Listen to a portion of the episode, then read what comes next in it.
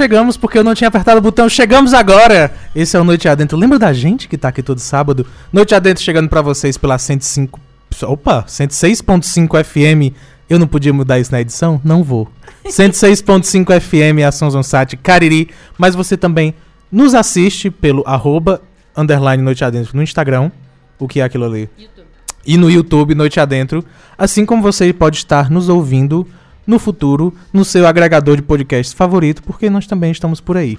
Então, no Spotify, no Deezer, no iTunes, no TuneIn, no Google Podcasts, porque apenas eu uso, mas você pode usar também. Então você nos escuta aonde quer que você esteja, nos leva para casa, nos leva pro banheiro, pro carro, aonde quer que você nos que, queira ouvir a nossa voz maravilhosa. Aqui comigo, como todos os sábados, está quem? Cabeça, não importa, estagiário. Lívia Leite, boa noite. Boa noite, João. E eu fui tentar mudar aqui o, o Instagram e foi- falou, me confundiu e eu acabei quase derrubei a live do Instagram. Boa noite você que nos ouve pela 106.5 Uhum, uhum, que rádio é essa? pelo Instagram. Eu tenho problemas com números, Lívia, eu sou de humanas. Aham. Aceite. ou então pelo YouTube ou pelo podcast, né? Sejam muito bem-vindos e bem-vindas. Aqui pelo Instagram a gente já tem a Ela Nude que tá por aqui. Eu tô lendo os arrobas do jeito que eu tô vendo. E o Ravi também, que já esteve conosco, inclusive em algumas lives na quarta-feira. E isso já foi um gancho pra gente dizer. Lives, João? O na que é quarta-feira? O que é uma isso? live na quarta-feira, Lívia? Eu não entendi. É possível fazer lives na quarta-feira? Aqui no Noite Adentro, sim. Se você não sabe, toda quarta-feira, pelo Instagram do Noite Adentro, arroba underline Noite Adentro, a gente faz uma live, né? O João e eu. Fazemos uma live para comentar as principais notícias da semana. E sempre nas quartas, às duas e meia da tarde, até três horas. É rapidinho, né? A gente põe lá um monte de notícia, comenta uns tweets, umas coisas. Rapidinho, só para entrar em contato com vocês, inclusive para que vocês também possam falar conosco sobre temas da semana. Então, acompanhe o Instagram, arroba, underline, noite adentro, pra na quarta-feira ser notificado e também ser notificado do programa de sábado à noite ao vivo, né? Por, pra estar na live conosco, participando, comentando. Eu leio os comentários durante a nossa conversa. Que aí eu vou deixar jogar para o João explicar que conversa, João, acontece, né, para quem tá chegando agora. Antes de você explicar, tenho ok. algumas pessoas que também estão chegando aqui. A Michelle Matos, que foi nossa convidada na semana passada, acabou de chegar e disse oi. Oi, Michelle. E eu acho que isso aqui é Danvers.cap. Agora, Ok. não sei. Ok. É o que tá escrito. É, eu eu suspeitei que fosse. Mas enfim, é o que tá escrito. Vamos fazer propaganda do jeito que tá. É. Eu me perdi. Ok. Fiquei tão emocionada. Pois é, Pega uma bússola. O estagiário já começou a falar sem o microfone. É, estagiário, Ele não quando tem você o tá aqui, microfone. você precisa falar no microfone, que a galera não tá te ouvindo. Ah. Então, desrespeito com os nossos. Eu tô começando a achar legal. Eu tô achando que vai ser o conceito do programa. Então, a partir de agora, não tem problema, cabeça. Fala sem microfone. Ok. Para os ouvintes ficarem achando aceitável. que existe o estagiário, É, né? Ninguém sabe se tem de verdade.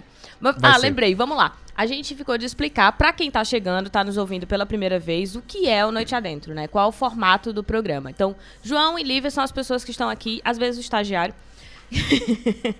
estão aqui todo sábado, certo? São os apresentadores. Se você não nos conhece, somos os apresentadores desse programa. Acho necessário, às vezes, a gente dizer. É. Talvez tenha alguém que esteja ainda assistindo, nosso, ouvindo nosso podcast e pensando, ah, vocês são os apresentadores? Nem percebi. Não é? Pela falta de qualidade, Zero. Zero. falta de preparo. Mas aqui é de propósito, tá, gente? A gente faz de improviso. O que você chama de falta de preparo, a gente chama de conceito. Tudo Isso. faz parte da id- ideia geral do programa. E é aí que eu explico pra você o que é que está acontecendo. E aí eu explico para os dois convidados, que a gente tem zero respeito por convidados. Aham. Vai dar 7h40, vocês não vão ter dado boa noite ainda. Por quê? Inclusive, os dois convidados são também estudantes de jornalismo. E aí eu vou lembrar vocês que todos os princípios do jornalismo a gente ignora. A gente joga todos pro alto. Sim. Zero, não, não quero, não interessa. Então, o programa é totalmente de improviso, a gente não prepara pauta, a gente não prepara perguntas, a gente não se prepara, não tem um alongamento, não tem um aquecimento vocal, nada disso acontece. pra gente sentar aqui e começar a conversar, porque a ideia é, primeiro, eu conheço os convidados, Lívia não conhece. Às vezes é o contrário, porque o objetivo é a gente se conhecer e ter uma conversa de verdade. Isso. Inclusive, quando as pessoas me perguntam que não fui eu que convidei a pessoa da, da noite, eu falo o nome, só que aí a pessoa diz, tá, mas e aí? Eu disse, não sei. Eu sei que é isso. o nome da pessoa é esse aqui e a gente vai conversar, porque eu sou proibida. Hoje, né, convidado não é meu, nem. Aliás, os convidados não são meus. Então, a gente já tá antecipando que não é só uma pessoa que a gente tem aqui. Então, eu não sei nada. Nada porque eu não posso saber. Eu sei exatamente quem co- acompanha o Instagram, que já viu o banner, que já viu o anúncio, sabe Não lá. sabe o nem nome. os nomes, É, nem não sei foto. nem os nomes, porque, porque ah, não, não tem foto. Dessa semana convidados. foi uma foto de grupo. Eu soube os nomes porque cheguei aqui e o João nos apresentou. Mas, a- ademais, eu não sei, assim. Não tem mais o que eu sa o saber. E é de propósito, tá, Uhum. É gente? E, não, e ninguém vai saber, porque a gente encerra aqui o programa Noite Adentro. Boa noite pra você. Mentira, nada a ver isso que eu falei. E lembrando que você que está ouvindo no podcast no futuro, você está ouvindo literalmente o que foi pro ar, porque Isso. a gente não corta nada, não há edição. Porque além de sermos um programa de rádio, além de sermos De lives, improviso. de improviso, com conceitos sem erros, nós também somos um podcast e agora nós temos canecas, então nós também somos um talk show. É. É só isso que precisa. Então, Canecas com café. com café. Estamos café. esperando os patrocínios? Sim, mas Aham. estamos tomando café. Se você nas câmeras vê algum nome de marca, é mentira. É mentira, isso aqui É, não é tá publi, errado. tá, gente? Tá errado, não tá valendo. O Ah, único mas que você lá. pode ver é o nome do Noite Adentro, que é na minha caneca. Vamos lá agora para os convidados de fato. Vamos para os convidados de fato, que eu tenho quase certeza que estavam ligados os microfones. Estão sempre ligados os microfones. Então, Ei, a qualquer Michelle. cochicho Deixa eu só dizer sair. que a Michelle já mandou aqui um João lindo. Fazer o quê? Obrigado pelo meu fã-clube. Queria agradecer a todos vocês que estão por aí. Primeiro se apresentem, porque eu, eu só conheço Michelle até agora. É. Mas vamos lá, nossos convidados. Você que viu o banner viu ah, uma marca chamada Cocada Preta. E aí a gente vai entender o que é essa marca. Mas primeiro a gente vai conversar com dois indivíduos. Primeiro, Pamela Queiroz, boa noite. Pra gente te- testar o microfone, porque eu tenho certeza que tá funcionando. Vamos lá, vamos dizendo oi. Vai ver se for.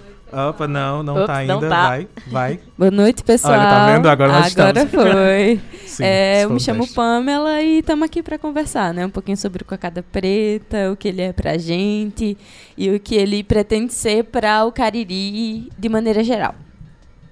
Muito bem, e agora o nosso segundo indivíduo, Cauê Henrique, boa noite. Bem pertinho. Boa noite. É, eu me chamo Cauê Henrique, eu estudo jornalismo com Pamela e componho o Cocada Preta, além de vários outros projetos com ela e Romênia também.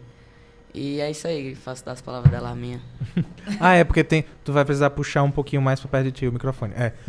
Existe um outro integrante, mas a gente fala já quem é a terceira menina super poderosa, que não está presente por motivos alheios.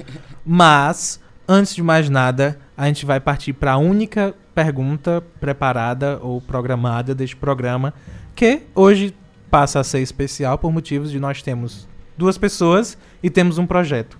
Antes do projeto, a gente vai jogar a pergunta para as duas pessoas, porque é muito mais divertido assim. Então, eu quero um de cada vez. Ah, eu tinha apertado errado aqui. Um de cada vez, eu quero saber Pamela por Pamela, quem é Pamela, e Cauê por Cauê, quem é Cauê. Quem quer ir primeiro?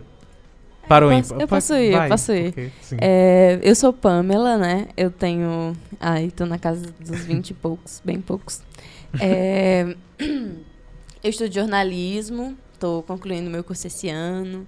É, sou, nasci no Crato, né? Então cresci nesse caldeirão que é o Cariri, conhecendo tudo, vivenciando tudo.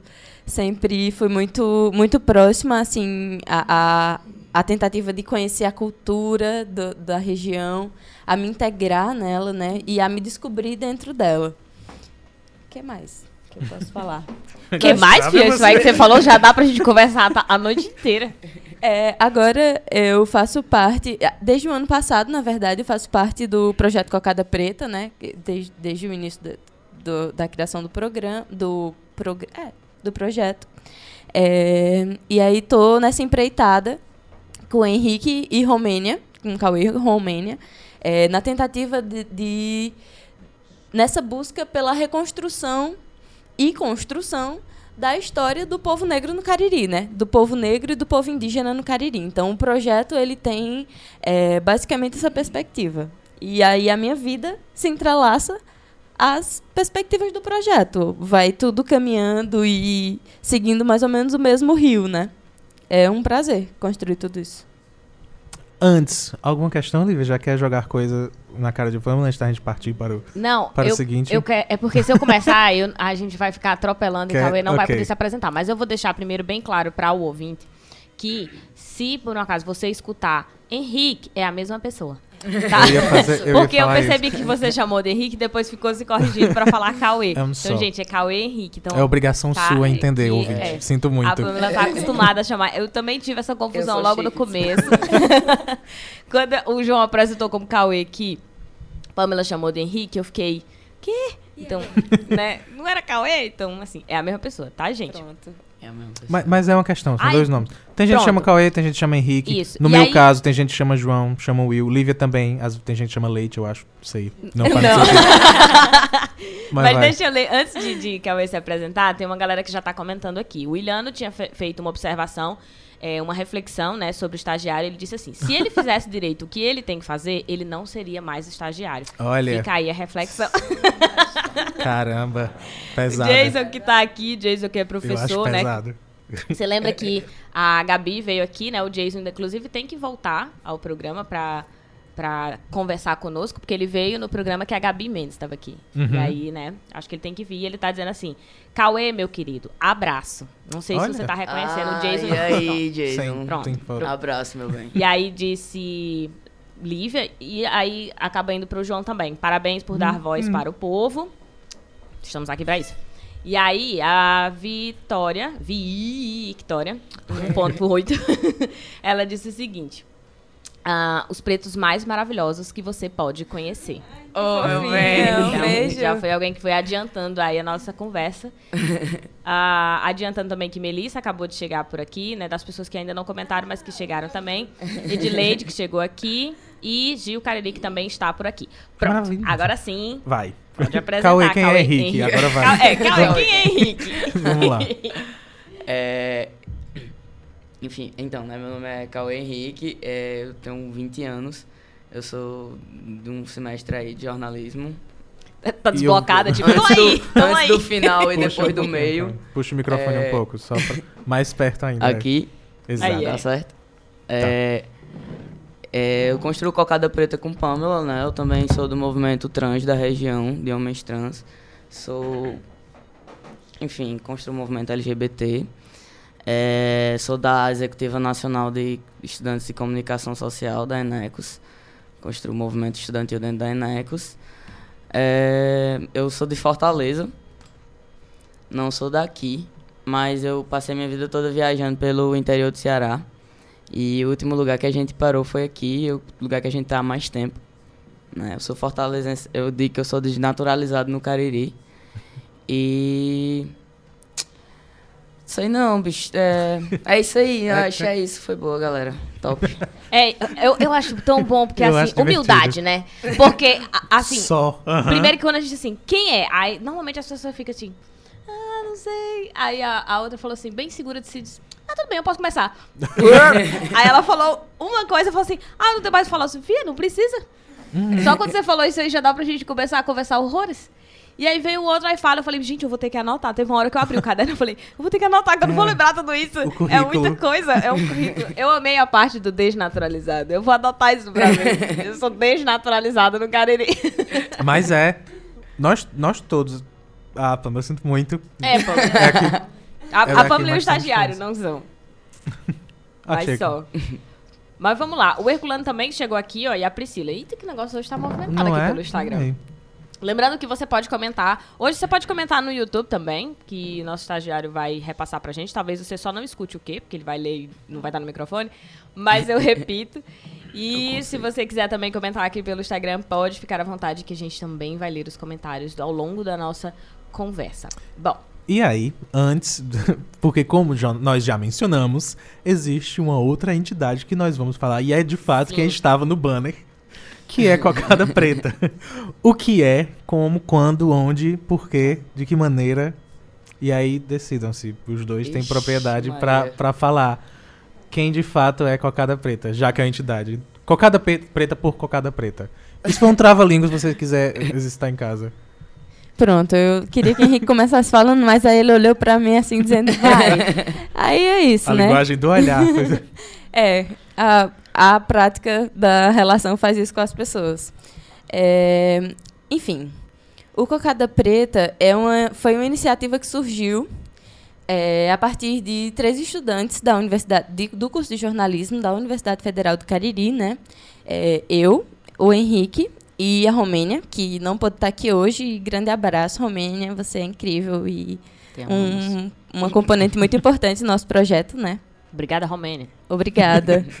e, e aí, é, o, o projeto acabou surgindo a partir de muitas inquietações, né? De, de que são fruto de, que a, do que a gente acha que são problemas sociais, né, questões sociais que se refletiam na nossa individualidade, inclusive na nossa individualidade dentro do curso que a gente estudava, né, dentro da área que a gente estava inserido, das coisas que a gente estava tentando estu estudar, pesquisar e, e produzir, né. E e num momento muito conturbado das nossas vidas, da, da nossa individualidade mesmo, a gente acabou se encontrando, né?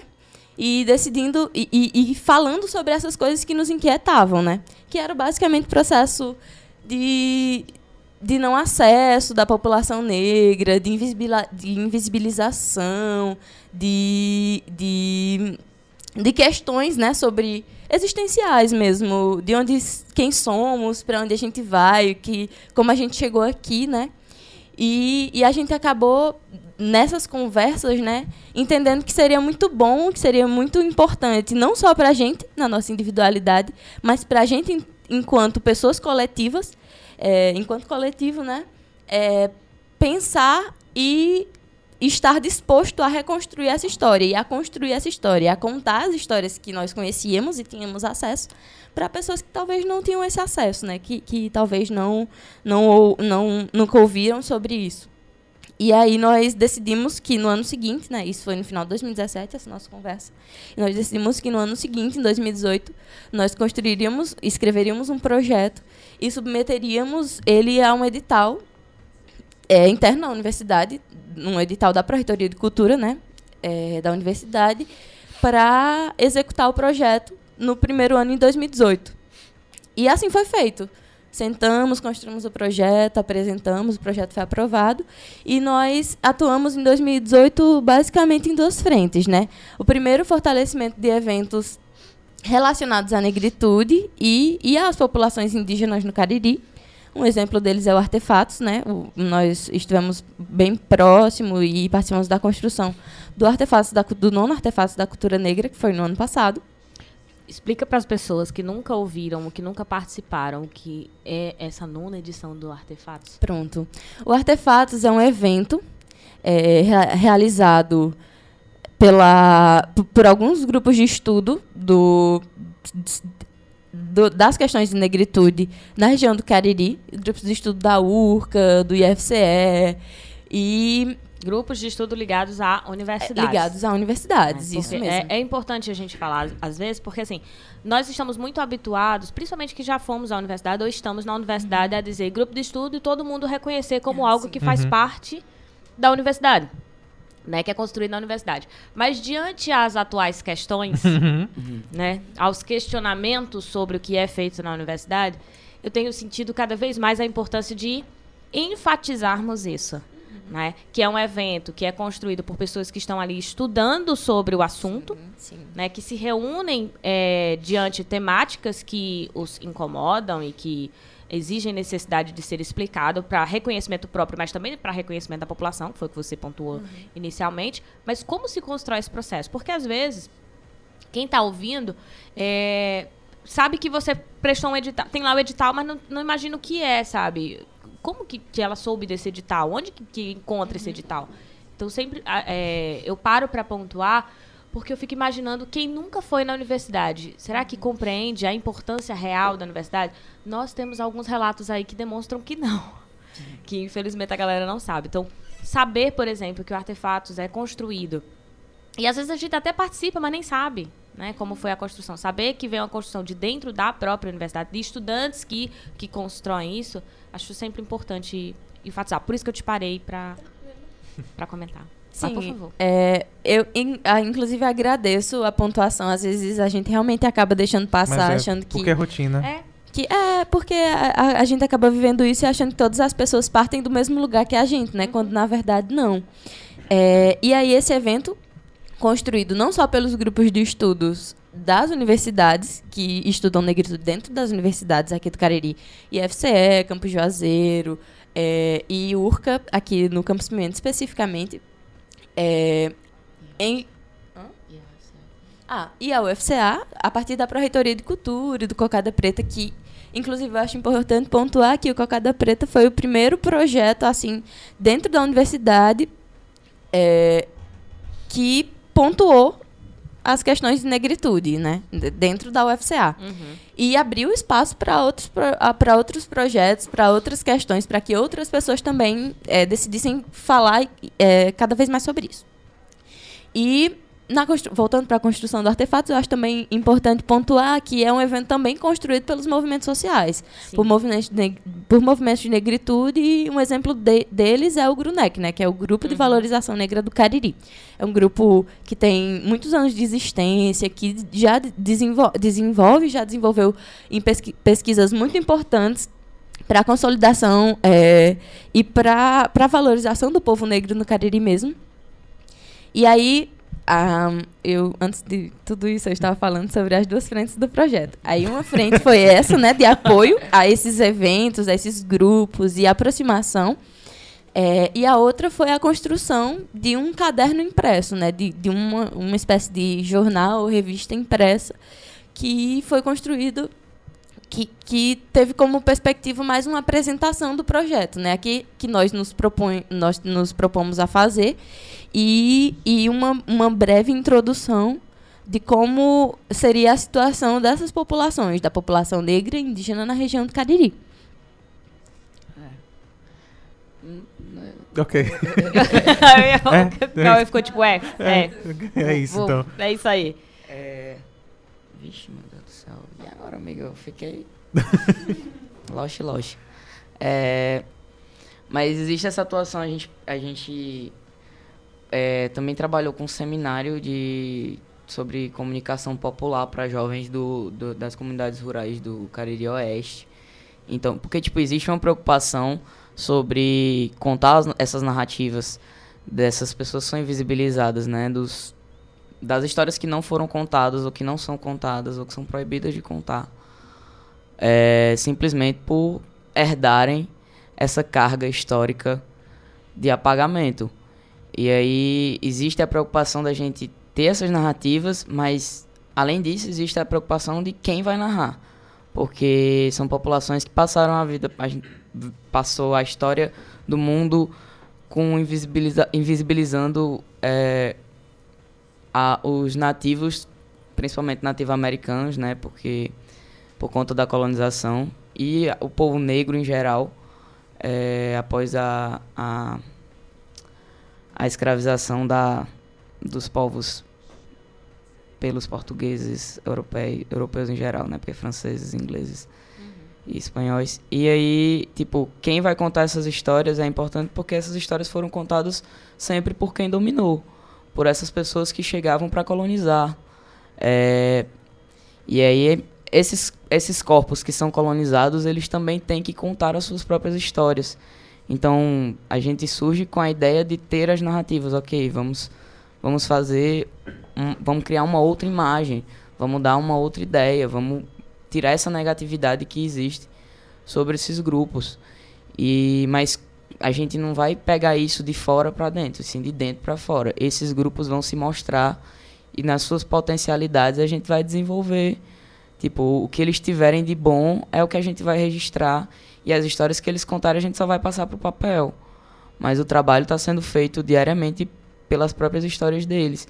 Então, tipo, quando a gente faz uma entrevista, a gente está só narrando, é, botando realmente a gente não está pegando uma história para construir uma essa narrativa que a pessoa deu pra gente. Vai ser isso aqui, ela se narra dessa forma, a história dela se constrói assim. Ela fala de si assim, ela fala da história dela assim. E a história dela é a história de um povo também como é a minha história, como é a história da Pamela, como é a história de... Todos nós carregamos é, as marcas de, de, de povos inteiros, de carregar histórias inteiras, de carregar é, narrativas novas que contam sobre um passado que foi completamente apagado. Então, tipo, a gente construiu esses projetos no ano passado, construiu o caderno. esse ano a gente está trabalhando num documentário para é, registrar o movimento negro no Ceará, como ele se deu, como ele se dá, e numa espécie de enciclopédia, né, num grande num livrão assim, um cadernão mesmo, seria uma versão bem mais estendida do trabalho que a gente fez no ano passado, tipo, seria realmente escrever os perfis dessas pessoas, de pessoas importantes, tanto figuras que a gente conhece, é, por ter uma importância no meio social maior, assim, movimento social tem um nome, ou é professor de tal lugar, quanto pessoas que têm as suas próprias narrativas ligadas a isso e vivem um cotidiano comum, assim, de pessoa comum, como qualquer um de nós, assim, que não tem necessariamente um reconhecimento da mídia, que não tem necessariamente uma sala de aula, que não tem necessariamente ligação com um grupo de estudo. Uma pessoa que está vivendo a vida dela ali, mas que a história dela também é relevante, porque também fala da história desses povos. E aí eu acho que é isso que eu queria falar só. Eu acho que fica bastante evidente quando a, a Pamela tinha comentado assim, é o primeiro projeto que vai falar, que vai trazer uma narrativa sobre os povos negros e, e aliás, não é sobre, é dos povos negros e povos indígenas da região. Então, pra, é, tentando, não sei se, se eu acho que está muito claro o que vocês estão dizendo, mas eu fico imaginando todos os tipos de pessoas nos ouvindo Uhum. e pessoas, por exemplo, ah, o que, que são narrativas, né? E aí, assim, de deixar muito claro que a proposta de vocês é justamente estar com as pessoas, é levar a universidade para próximo das pessoas, é usar o conhecimento que vocês puderam chegar a ter por estar na universidade, por finalmente estar ocupando essa universidade e podendo ali levar essas narrativas, mas também trazer essas pessoas para serem vistas. Vistas porque são importantes. Né? São importantes desde aqueles que estão ocupando a sala de aula, ou que, sei lá, são deputados, enfim, mas também aqueles que estão construindo no seu cotidiano que não se enxergam como importantes, mas que Sim. sabem muito mais sobre a sua própria história, sobre a, re- sobre a própria região, né? sobre o processo histórico da região, mas que a gente muitas vezes não lembra que eles sabem falar. É muito fácil pra gente. é, e quando eu digo a gente, eu tô falando de qualquer bolha. Tá? Eu tô falando de você que tá na universidade, eu tô falando de você que tá fora da universidade, a gente dizer lá dentro da nossa casa que o mundo é assim. Ah, mas você não sabe como é a realidade, você não conhece. Você vai conseguir dizer isso para qualquer pessoa, porque cada pessoa vive a cidade de uma maneira diferente. Se você pensar um- uma mãe que passa o dia todo em casa e que ela cuida dos filhos e, e ela nunca trabalhou, exceto o trabalho de dentro de casa, né? Ela não foi para o espaço público, ela vê a cidade de uma forma. Quando você pensa o indígena, ele pensa a cidade de uma outra forma. Né? Quando você vê a população periférica, vê necessidades dessa cidade de uma outra forma. E a gente precisa ver as vozes dessas pessoas. Co- quais as preocupações, quais os problemas, né? Que não são iguais, mas só tem uma maneira da gente saber, que é de fato indo a eles, né? E é Então- isso que eu, eu acho. Eu, eu vou além um pouco quando eu digo que tanto eu acho incrível a aproximação de pessoas da universidade, a aproximação da universidade com as pessoas e a aproximação de pessoas com pessoas. Sim. Porque no É. fim são histórias, são o que a gente chama de narrativas, são vidas e contos e realidades que a gente tem tendência a esquecer. Eu acho irônico pra caramba que a gente tenha construído tão, tantas bolhas, ah, especialmente virtuais, porque a gente tem acesso a tudo, a tudo e a todos. E ainda assim a gente consegue, hoje aparentemente mais do que nunca, a gente consegue É. eliminar e esquecer e silenciar. O termo é inclusive esse, porque é o termo usado nas redes sociais. É silenciar várias pessoas e questões. Caramba, isso é um negócio incrível. Anota mesmo, viu? Silen- porque o termo é o mesmo, o termo a é tá silenciar. anotando umas Caramba. coisas aqui que a gente Dá não sabe o que é, mas Eu sou ele falou, que ele Eu falou silenciar, ela anotou. Eu sou coautor, porque é de fato, é o mesmo termo. É silenciar e é. É. literalmente o que a gente faz. Silenciando. Já, Então eu é já ouvi essa bom. pergunta assim de, ah, o que, que significa invisibilizar? As pessoas têm dificuldade às vezes de compreender como é que eu invisibilizo um ser, porque ele tá lá. Então ele tá lá, eu não fui lá invisibilizar, eu não tenho nada a ver, Uhum. eu, não fi, eu não fiz isso. Eu não invisibilizei ninguém, porque a pessoa não compreende o que significa invisibilizar. Uhum. Você invisibiliza quando você não fala, você invisibiliza quando você retira um sobrenome, que você perde a árvore genealógica, por exemplo, daquelas mulheres, né, que nós sabemos. se você que está nos ouvindo não sabe, é, historicamente os sobrenomes eram sobrenomes dos maridos, né? Sempre dos maridos. Por isso que você vê nas novelas é, aqueles homens tudo chorando porque tiveram filhas e não filhos.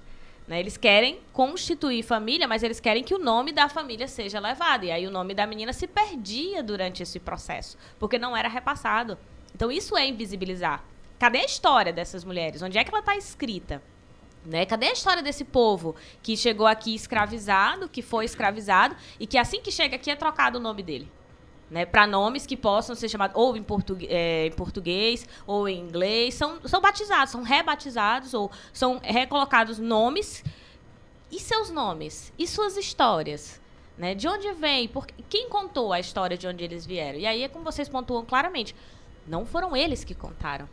Nós temos uma história que foi contada, mas não foi contada pela perspectiva de quem viveu a história. E aí muda completamente a maneira que, que essa história é contada, porque por mais que, falando, de, por exemplo, de escravidão, a gente sabe que houve.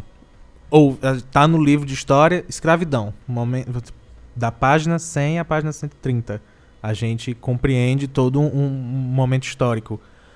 A, Apesar de ter gente que diz que não, né? Mas a, a, você compreende no estudo da história que houve. Mas até quando a gente fala sobre isso, a gente fala, aconteceu. Aí a gente ignora todas as realidades. Tanto os pontos.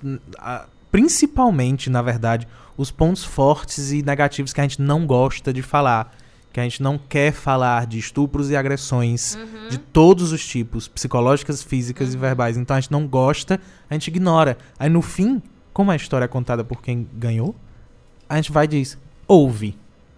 Até o Messias Princesa Isabel ter vindo e dito.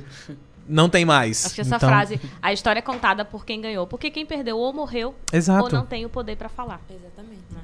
É, eu acho também importante pensar que nesse contexto que a gente vive, inclusive dentro da universidade, é importante pontuar que palavra é poder. Uhum. Ter a possibilidade de falar é, é, é, exercer um poder. Um poder sobre si, um poder sobre o que você está contando.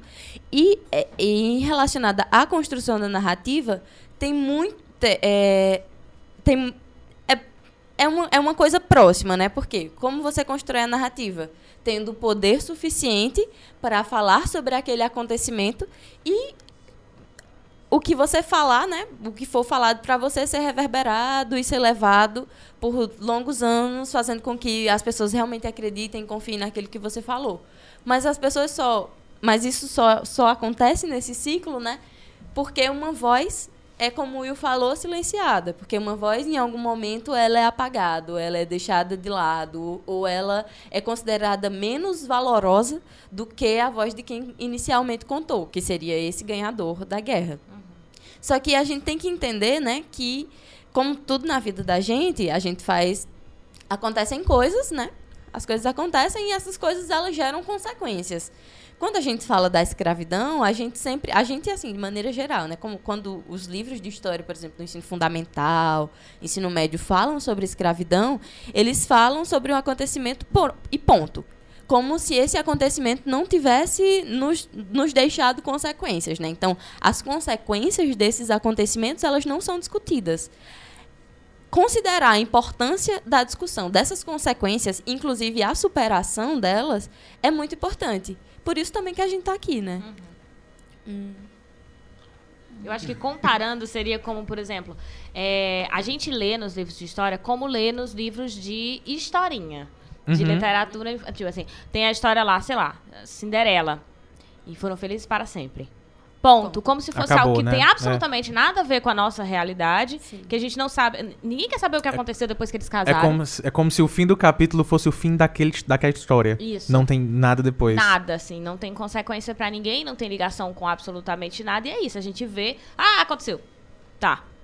E aí? Uhum. Qual, o, o que foi que aconteceu de fato? Foi só assim? Os portugueses chegaram e disseram: Olá e aí todo mundo se entendia com o mesmo idioma. Olha um espelho. Olha um espelho. E a pessoa fez, uau! Deus, toma terras. É, todo mundo se comunicando, pois entre, pode entrar, fique de boa. Tipo, eu olho um navio Vamos que eu tomar nunca um vi. café. Não é, eu nunca vi o navio, porque eu nunca, eu olho todo dia aquele mar de boa. Olha aquele mar de boa. Uhum. Mar de boa. De repente vem um monstro, uhum. que eu não sei, porque eu não Sim. sei o que é um navio, porque eu posso até saber o que são embarcações pra mim, mas não aquele navio. Eu nunca vi.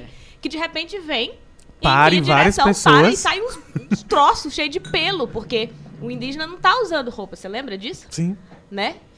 E aí você olha pro português com os adereços, uns troços que você não sabe o que é. Será que aquilo é humano?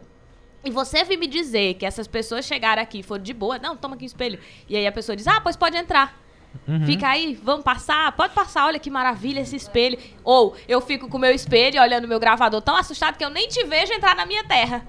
Né? Porque aí tu foi, tu manda a terra e ele tá lá parado, encantado com o espelho. Então, e essa história é narrada dessa maneira Uhum. É. né? Ah, os portugueses chegaram, deram uns, uns trecos, né, pro, pros indígenas, eles deixaram o povo passar, assim, sabe? Claro, ninguém diz deixar o povo passar, mas é a sensação que passa. É. Quando dá, um- dá-se um assunto, né? Eles, eles dão um assunto completamente por encerrado. Uhum. E, tipo, você pode ver, inclusive usando o exemplo dos livros de história.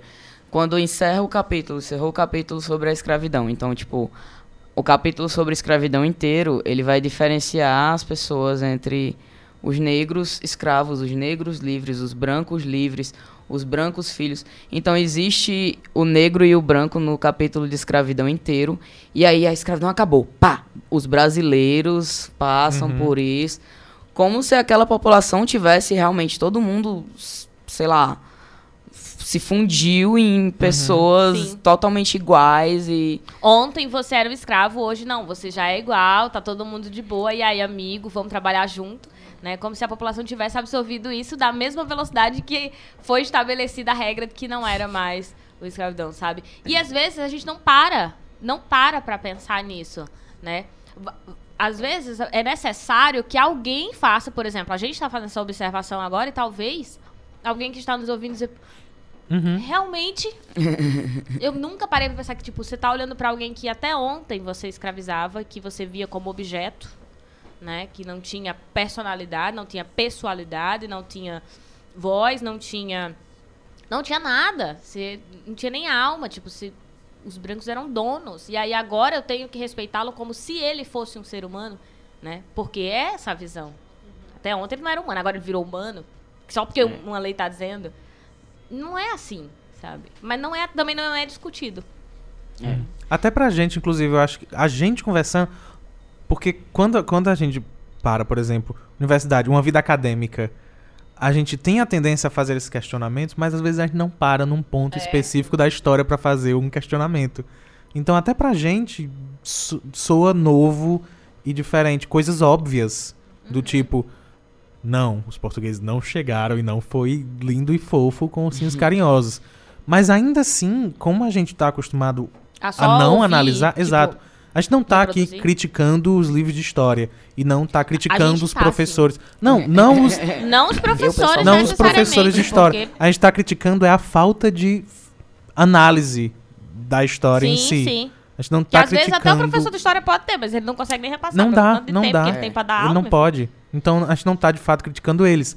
É a falta dessa análise, também talvez a- o desespero de jogar apenas pro professor a responsabilidade. Uhum. Então é a falta desse do questionar essa história. Não é questionar tudo vivendo numa vida paranoica, mas é tentar entender os acontecimentos da nossa vida, da nossa O existência. Iliano perguntou aqui um exemplo de. Aliás, comentou, né? Um exemplo de não exploração de consequências é Isabel abolindo, abolindo a escravidão. E aí ele pergunta: o que, que rolou nas duas semanas seguintes?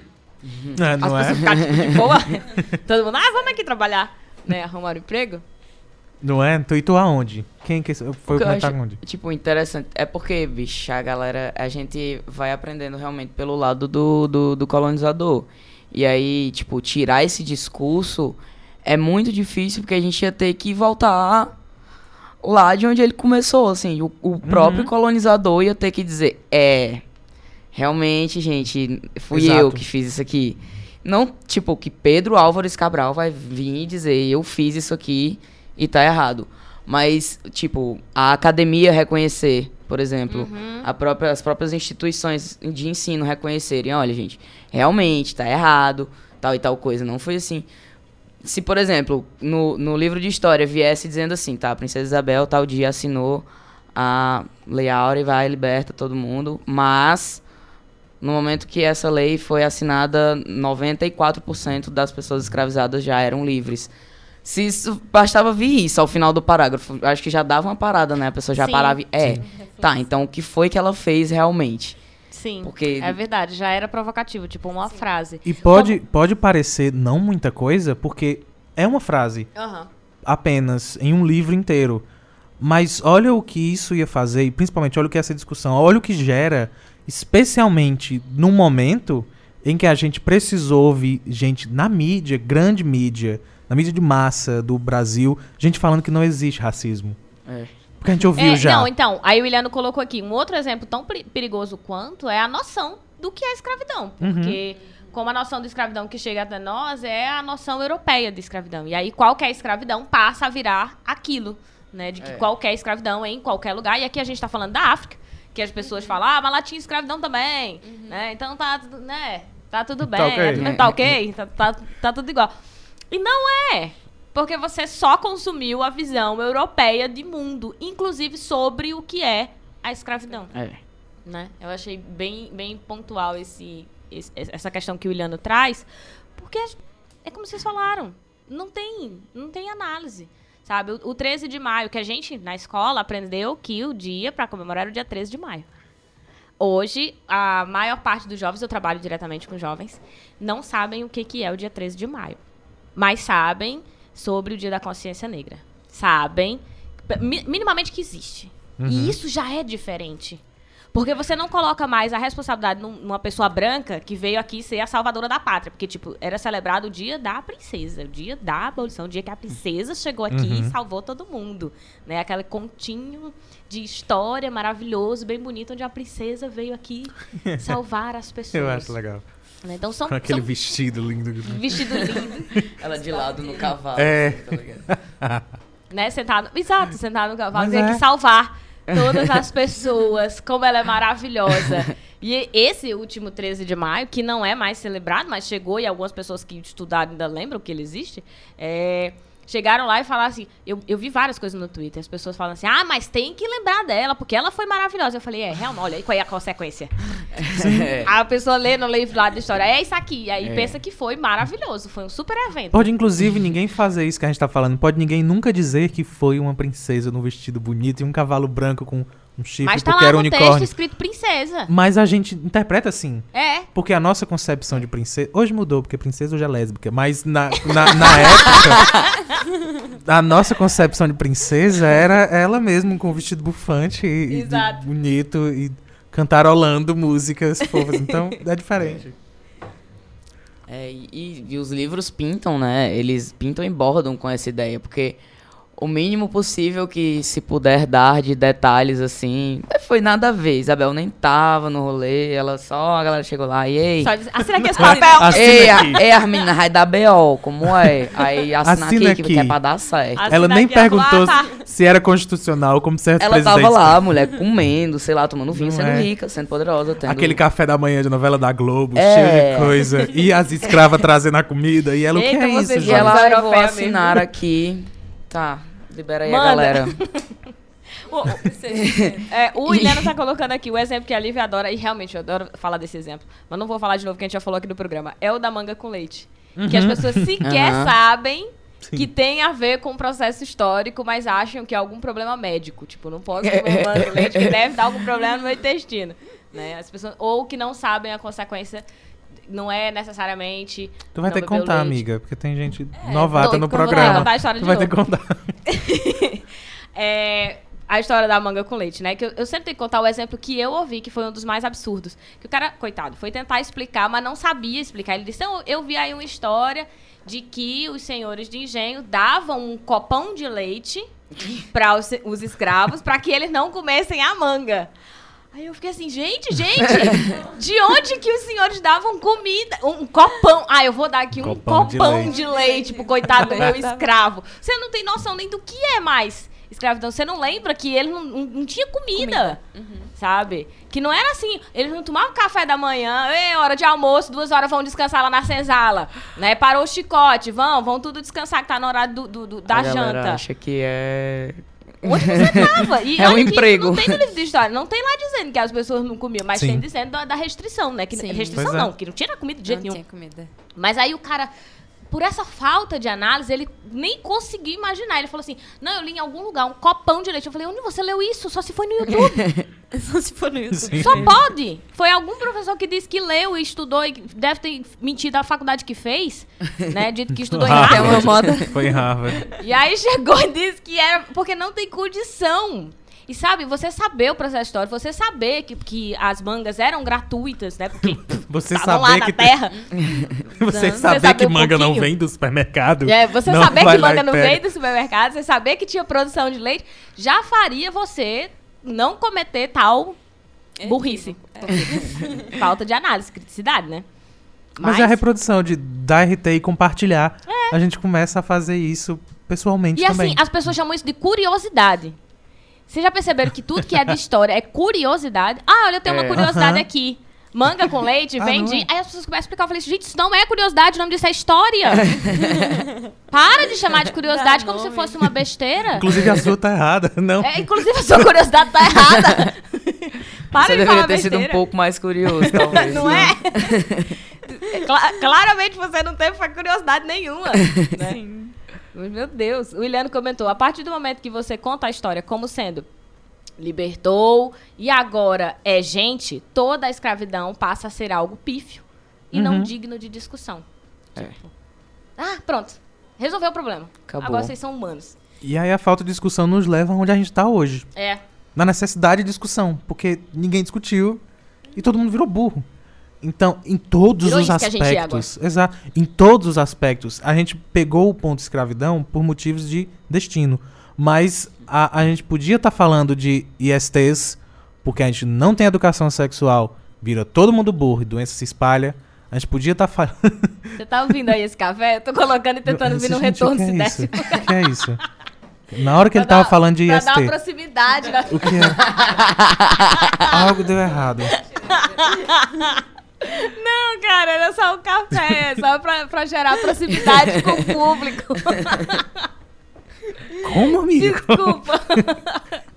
Não, Vou mas continuar entendi. colocando meu café. Entendi. Alguém, alguém fala algo. Me perdi, eu já não sei mais onde é que eu tava.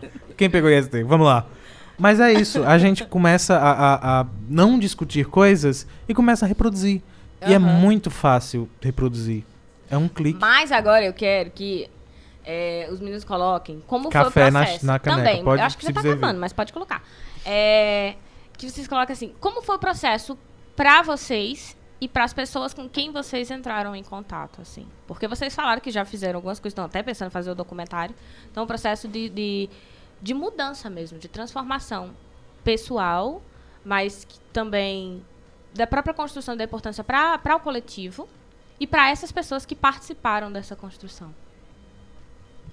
Se se sentirem à vontade, assim. É. Você pode escolher também. Posso falar? Eu, quiser. eu acho que eu posso falar especificamente sobre a minha experiência. Eu gostaria, na verdade, de falar especificamente sobre a minha experiência de contato com ah, algumas comunidades quilombolas aqui da região do Cariri, né? Porque Foi em decorrência do projeto foi ou foi anterior? também foi Pronto. acabou que foi tudo mesmo na, na mesma época e o projeto acabou entrando junto e depois o projeto foi junto enfim eu e o projeto etc é, desse contato né porque até então é, o que eu tinha ouvido né, na, na minha escola, na- na- ao longo da minha, da minha construção né, de educação, percurso, ensino fundamental, ensino médio, é, é que existiam quilombos e que as pessoas negras eram colocadas nesses quilombos. Como ou- fosse um, um Não. murinho fechado? é, não, que existiam, é, que existia a escravidão e que existiam as senzalas e que as pessoas negras fugiam, né, escapavam Uhum. e construíam quilombos. Mas isso era uma coisa muito distante, entendeu? Eu não imaginava, até alguns anos atrás, que existiam quilombos na região do Cariri. Uhum. Encontrar essas pessoas foi fundamental para entender também como isso, como, como esse processo de, de escravização aconteceu aqui dentro do Cariri, né?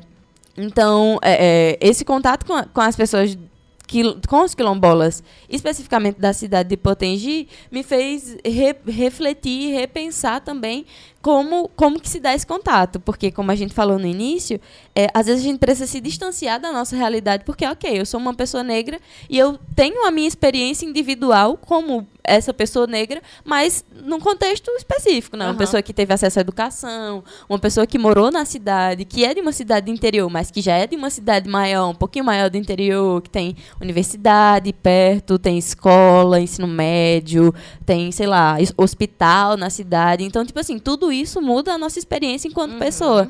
E aí, me reconhe conhecer e me reconhecer nessas outras experiências, agora dessa vez com pessoas que, que moram na zona rural, que vivem da agricultura e todas, as, todas essas outras questões, também fez re- me re- repensar como, como ser, né? Vocês encontraram, que, é, você falou do- dos quilombos, mas quilombos registrados ou quilombos que ainda estão buscando é, algum tipo de identificação? Porque a gente sabe, assim, que tem os indígenas muito próximos, inclusive, por exemplo, a, quase todas as regiões aqui têm indígena. Tem os indígenas quixelôs, que a gente ficou sabendo recentemente, que estão buscando, na verdade, se fortalecer, buscar mais sobre a sua própria identidade e o reconhecimento dessa identidade, mas que eles já se identificam quando, como? E aí você tem também as comunidades que são registradas, ou seja, que o Estado reconhe- reconhece no sentido de sabe que existe. É isso que eu quero dizer. É, porque existe essa distância. Existe quando o Estado chega lá e diz: Isso aqui é uma comunidade quilombola, foi feita uma pesquisa aqui da área, você te- tem um histórico, e diz, e a própria população não se reconhece. Porque não conhece aquela história, porque não imagina que aquilo ali um dia foi a área de né, quilombola, não, não sabe nem o que, que significa. Sabe que ah, tem gente que chega aqui e diz que a gente é quilombola. E tem o processo inverso, que eu suponho que seja esse que vocês estão mais próximos. É, pronto. Como, como nós chegamos nesses lugares, né? No início do ano no início dos anos 2000, na verdade, o GRUNEC, que é o Grupo de Valorização Negra do Cariri, realizou uma, uma espécie de mapeamento, uma espécie não, um mapeamento dessas comunidades, comunidades quilombolas e remanescentes negras. E aí, é, eu queria citar, ainda continuar falando sobre essas duas comunidades de Potengi, porque elas é, é, respondem um pouco do que tu me perguntou, né? Porque, tipo assim, eu, Pamela, em- alguma, em alguns momentos na minha vida, alguém olhava pra mim e dizia, ah, você é negra. Em outros momentos, alguém dizia, não, você não é negra, você é apenas morena, ou não, você é clarinha, né? Uhum. E isso é. é- e, e quando você é negro, existe uma coisa muito específica que, que é considerada, que é o fato do, da, da autodeclaração, né? Do, do, do reconhecimento sobre si mesmo. Então, é como se eu me tornasse negra em- com, com consciência a partir do momento que eu olho para mim no espelho e digo, sim, sou isso, sabe? É, e essas duas comunidades são comunidades mapeadas, né? Que é Carcará e Catolé. São duas comunidades mapeadas. Mas uma delas se reconhece como comunidade quilombola e a outra só se reconhece como comunidade remanescente negra. Então, assim, também é importante. E, e- e são comunidades que aqui no Cariri têm esse reconhecimento a partir da pesquisa do Grunec, a partir de outras instituições. É, mas que algumas se reconhecem como comunidade quilombola e algumas se reconhecem apenas como comunidade remanescente negra. E aí isso vai a partir do processo né, de construção, como a comunidade se construiu, qual, qual o acesso que a comunidade tem sobre a sua história, quem são os seus é, anciãos, né, quem são as pessoas mais velhas que estão ali para contar a história da comunidade. Tudo isso acaba influenciando nesse, nesse processo de reconhecimento. Uhum. Eu acho é, é, massa tu trazer essa ideia de. São as pessoas. São as pessoas que de fato precisam dizer como elas se reconhecem. Então é um Exatamente. processo que é de baixo para cima. Uhum. né? Eu não posso chegar lá e dizer assim: ah, você é negro, você tem que lutar por isso, por isso, por isso, por isso, por isso. Porque é um processo de cima para baixo. Ah, mas você não sabe sobre as causas negras. Você nunca, você não luta porque você não se reconhece, é porque você nunca lutou, é porque você aprendeu a história de um jeito errado. Eu ainda tô impondo. Eu ainda tô vindo de cima para baixo dizendo para você como você tem que viver e entender o mundo, né? Mas pelo que você fala, da forma como você traz, e eu, eu fiquei encantada porque você trouxe, na verdade eu fiquei encantada porque tem gente ouvindo isso, né? É, de que é um processo que não é necessariamente um processo burocrático, onde as pessoas vão lá e dizem, você é isso, e você tem que ser. Que a gente tende a achar assim, ah, mas é, eu sou, sei lá, natural de Belém do Pará, que foi o que a gente começou falando sobre a desnaturalização. Sou natural de Belém do Pará. Eu não me identifico mais com muita coisa de Belém, eu não nego a minha naturalidade, mas a minha formação é muito distante da cultura do norte, né? E aí eu, eu tô presa a esse elemento eternamente, né? Eu, eu só posso. Ah, mas eu, quem eu sou depende do que. Do- da terra onde eu nasci, sabe? Toda a minha formação não tem mais a ver. Eu nem sou cidadã de Belém do Pará. Hoje eu sou cidadã cearense. Por quê? Porque voto aqui, porque construo minha cidadania aqui, porque conhe- reconheço o Juazeiro, conheço a história do Cariri. Quer dizer, conheço o Mato que é do norte, né? De, de todo o norte, de Belém. Então eu sou muito mais uma cidadã hoje do Cariri. Mas as pessoas vão querer. É como se as pessoas quisessem limitar. Não, mas você é de Belém do Pará. E aí eu sinto que, é- comparando, seria mais nesse sentido. Não, mas você é negro. Você tem que se enquadrar nesse grupo aqui. Né? Não, mas aí eu não me reconheço como quilombola.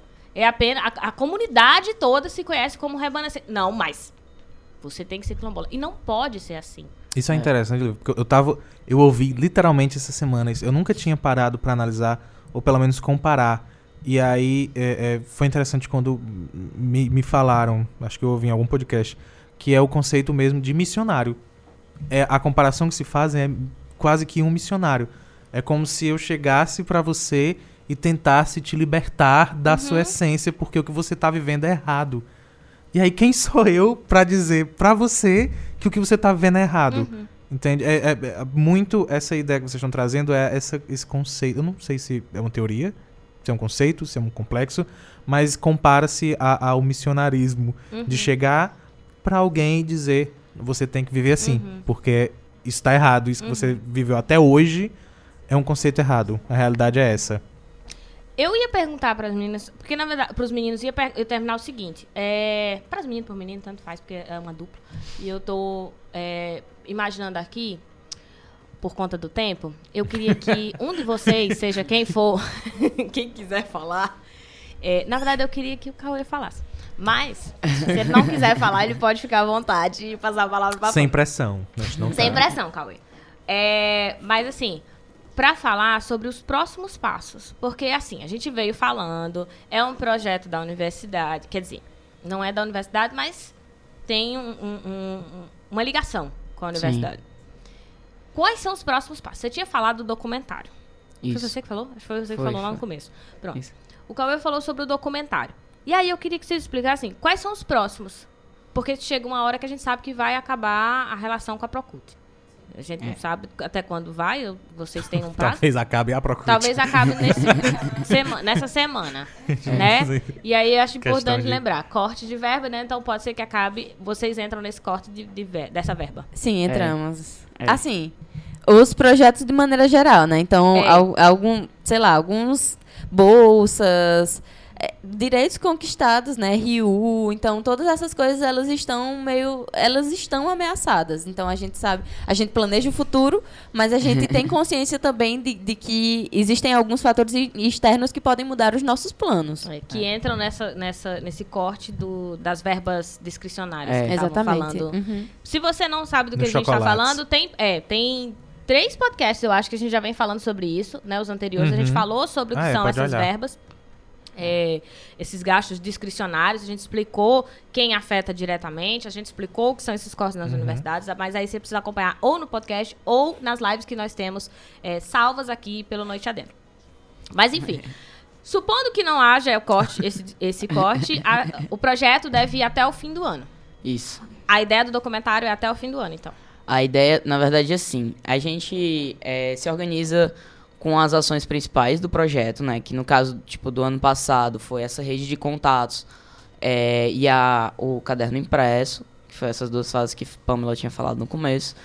E aí, esse ano a gente se organizou também nesse sentido, mas a gente sempre fica fazendo atividades menores eh, intercaladas com a, a realização desses projetos maiores. Eu vou avisar o pessoal do Instagram que vai cair a live, mas a gente vai entrar e não saiam daí. Vai cair em 16 segundos Não e a nos gente abandonem, volta. Não voltem, nos abandonem. voltem. É, volta todo é porque mundo. o Instagram faz isso sempre, toda a vida. Desculpa, Cauê, pode continuar. Tranquilo. É, Mas, tipo, a gente se organiza nesses projetos, nesses dois projetos maiores que meio que guiam é, a ação do, do, do, do, do projeto, né? Essas duas, essas duas, é, essas duas programações fixas, né? E a gente faz pequenas ações entre a realização delas. Então, tipo, a gente tinha oficina de máscaras, a gente teve o seminário, a gente tinha teve trabalho de ir na escola, a gente tinha os lançamentos do caderno, que tinha sempre alguma atividade extra. É, teve a pintura do, do Gabriel Índio lá na, na, no mural da UFCA. Então a gente vai tentando promover pequenas pequenas ações enquanto a gente está desenvolvendo o, o projeto nas suas duas pautas maiores. Esse ano a gente está tipo, com a pauta do documentário, que é para ser produzido até pouco tempo após o seminário de negras e negros do Ceará. Eu quero só fazer um adendo para divulgar o seminário, né? Ah, isso que eu ia falar. Nos pra dias- vocês mandarem. Quando for próximo, você vai Aham. divulgar agora. Sim. Mas quando for próximo a data, um sábado antes, você nos comunicar Ah, pra perfeito. gente redivulgar. Ótimo. Ótimo. Tá bom. Muito obrigada. É, nos dias 1, 2 e 3 de agosto, a- vai estar tá acontecendo aqui na Universidade Regional do Cariri o primeiro seminário de negros e negras do Ceará, de história de negros e negras do Ceará. Então, é, vai ser um seminário de três dias que vai trazer, que vai tentar é, buscar as origens des- da- da história né, do, da, do- da população negro, negra do Ceará e pensar o percurso dessa população até hoje, né? Então, vão ter pessoas desde, de, sei lá, fundadores dos primeiros movimentos negros do Ceará, em Fortaleza, na região metropolitana, ali perto da capital, até as pessoas que constroem o movimento negro hoje. Então, acho que vale, é um espaço que vale muito a pena, que tem muito a acrescentar na discussão. E estão todos convidados, 1, 2 e 3 de agosto. Show. É. E aí você vai mandar, eu vou refazer o meu pedido. Eu não vou querer só a data, eu vou querer a descrição, porque eu não vou conseguir explicar desse jeito a importância e tudo que vai Ah, ter tudo, lá no tudo. evento. Então você vem, manda com os detalhes, com É, programação. uma versão logo toda. É, porque às vezes vem a programação e a gente vê assim, por exemplo, quando eu digo vem, é, a gente posta no Instagram, por exemplo. Aí vem lá o nome do professor, mas a gente não sabe quem é o professor, Uhum. toda a importância que Sim, tem, né? sim. Quem é que vai estar lá? Não, mas não é professor, mas tá, mas aí é quem? Porque quando não é professor, o povo não sabe o que é. Uhum. Né? O povo tende a achar isso, acha que é professor porque tá lá na universidade, quem tá lá é professor. E não, né? Temos várias outras pessoas que podem falar que são importantes falar, é, para falar que não são professores. Mas de, de trazer mais ou menos esse scriptzinho, esse negocinho que você mandou pra eu poder ler e relembrar o pessoal. Uhum. Tá bom? E intervalo. É, aí a gente vai pro intervalo. Na verdade, eu vou fazer ainda uma pergunta antes do intervalo, porque eu acho super importante. É, vocês falaram sobre o documentário, e aí, claro, a gente sabe que tem uma relação, que você tem o seminário, tem o documentário. Mas eu acho que hoje, e é isso que eu queria que vocês me corrigissem se eu estiver errado. É, hoje vocês já construíram uma relação com outros grupos, né? Com a importância com Sim. outros grupos. Eu suspeito que o projeto já não, não se prende mais só à universidade. Tipo, uma vez ele, apaga, ele apagando o investimento, ou cortando semana que vem, né? Vocês têm hoje pé para continuar? Tipo, tem pé, tem braço, tem, tem, tem mão para seguir em outros espaços? Vocês têm outros projetos para continuar, de repente, para o final do É. ano, ano que vem? É, tipo. Disposição. É. Disposição tem. É, Disposição. disposição. Eu acho que a gente firmou uma boa rede de contatos. Tipo, o trabalho da gente ano passado, Se em relação né? a ter contato, assim, a gente tem muito. E pelo Brasil inteiro, fora, se necessário for. E aí a gente, tipo, se amanhã, pronto, o corte na, na- nas verbas discricionárias foi de 100%, não foi de 30%. Vai bloquear tudo e em junho não tem mais nada. Acho que a gente tem pé pra se manter, assim, do jeito que a gente arrumar. A gente Uhum. tirou esse projeto realmente do... Então, já, já criou pernas, É, Criou, criou. né? Tipo, não é mais, depend, não depende mais só da universidade. Se solidificou nas ações que vocês falaram aqui, um monte de coisa que vocês fizeram. é. Se solidificou nas ações que vocês fizeram, vocês sentem que hoje dá pra, Sim. pra caminhar com as Inclusive, próprias pernas. esse documentário, ele tá, ele tá sendo realizado meio com, que com, no, Numa parceria, numa parceria com pessoas que estão organizando esse seminário. Por isso que a gente falou também sobre o seminário, né? E aí, esse, esse documentário tem como perspectiva é, a tentativa de reconstruir essa história dos movimentos do movimento negro no Ceará a partir dessas personalidades. São as pessoas que construíram esses primeiros movimentos que vão estar presentes nesse, nesse Documentário. nesse documentário. Pessoas da capital e pessoas Sim. daqui do interior, né? Aí quando sair o documentário, o que, que a gente vai fazer? A gente vai vir aqui no a gente vai divulgar. divulgar. Exatamente. Tudo isso. Porque assim, eu tô falando isso porque a gente super concorda com, com e apoia e acha que precisa ser dado realmente voz Uhum. para esses tipos de trabalho que são maravilhosos, né? Então, de fato, já parabenizá-los. Né, parabenizar, como é o nome da, da Romênia? Romênia. Pronto, Parabenizá-los e parabenizar a Romênia, que, né? Obrigada, Romênia. É, e também, além de reforçar, tem muita gente que pergunta assim, Lívia, como que você fica sabendo das palestras? Lívia, as gratuitas, né? Todo mundo só quer saber das palestras gratuitas. As palestras gratuitas, onde é que estão os seminários? Como que tu fica sabendo de tudo isso? E às vezes eu só fico sabendo que alguém me forma e não, não lembro de divulgar. E é importantíssimo. Uhum. Então, sempre que vocês souberem, tipo, ah, divulguei, mandem, mandem no Noite Adentro, mandem no meu Instagram lá no, no Isso Não Cai na Prova, pra gente divulgar nas redes, mas também divulgar aqui. Não deixem pra mandar só no sábado, não. A gente manda também na- nas redes sociais, tá? Qualquer evento, ah, certo. vou fazer documentário, vou fazer um seminário. Lívia, a gente vai juntar todo mundo na praça. Manda. Tá? O- a revista Bárbaras faz Sim. hoje isso. Revista Bárbaras, que a gente também já, já trouxe aqui, né? É, quando, elas, quando elas postam, eu digo, pelo amor de Deus, publica. Só que elas publicam, elas não me mandam, mas elas publicam, e aí, como eu acompanho, aí eu vou lá e republico nos meus stories. Ah, vamos, vamos, mas espera, deixa eu divulgar mais. então, assim, Ótimo. divulguem que a gente acompanhando, se eu chegar lá no stories, eu mesma compartilho. Mas se não, vocês podem mandar pra mim, Perfeito. tá bom? Bom, A gente precisa do intervalo, mas antes, só bem rápido, a gente vai encerrar duas horas e não vai para esse intervalo.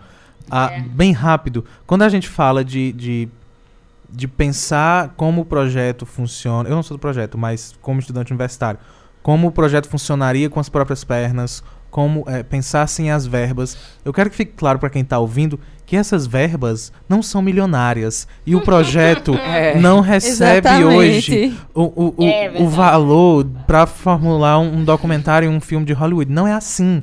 Eles provavelmente, sem o corte, já tinham que pensar como andar sozinhos. Aham. Exatamente. Porque a verba é pouca porque é pra pouca caramba. verba, exatamente. Então já havia esse pensamento. Eu tenho certeza, e agora eles confirmaram. Já havia esse pensamento, porque é uma necessidade. Aham. Já era uma necessidade. Agora se agravou. Então eu espero que você, está ouvindo, que você que está ouvindo entenda isso. É, e assim, não é porque começa a andar com as próprias pernas que assim, ah, pronto, não precisa mais de investimento. Não, pelo amor de Deus. Não. Né? Precisa de investimento, Aí é até pra precisa estimular as pessoas Exato. a pesquisarem também. Sim. Né? Porque acaba sendo um incentivo. Você É tem horrível que- facilitações. Não são facilitações, porque na verdade nem é um dinheiro que dá pra facilitar alguma coisa. Mas pelo menos a pessoa entra e diz assim, não, mas aqui vai ter uma verba, sei lá, pra comprar um- um- um papel. Pra É. ir É. pagar um, um transporte pra eu ir fazer uma pesquisa, pesquisazinha, não dá pra ga- comprar um gravador. Não. Tá, Não. gente?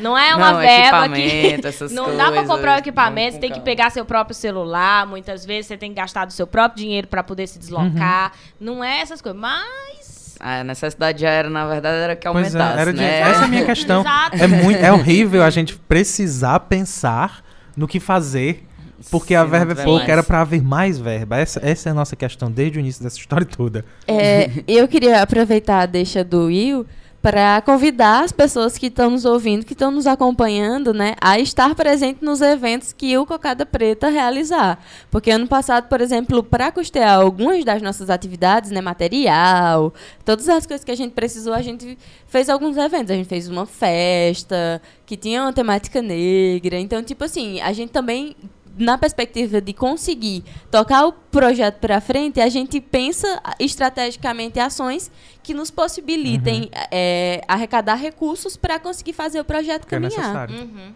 Então pronto, já ou- ouviu assim, cocada preta, você já disse. Vai, ah, já pode, é aquele projeto vai. que eu tenho que ir. Selo noite adentro. Olha, selo noite adentro de, de, de qualidade. Olha, de qualidade não, de apoio, porque né, É, não tem nada, não tem é nada a ver gente com isso. A gente só, a gente só fez entrevista, a gente não fez nada.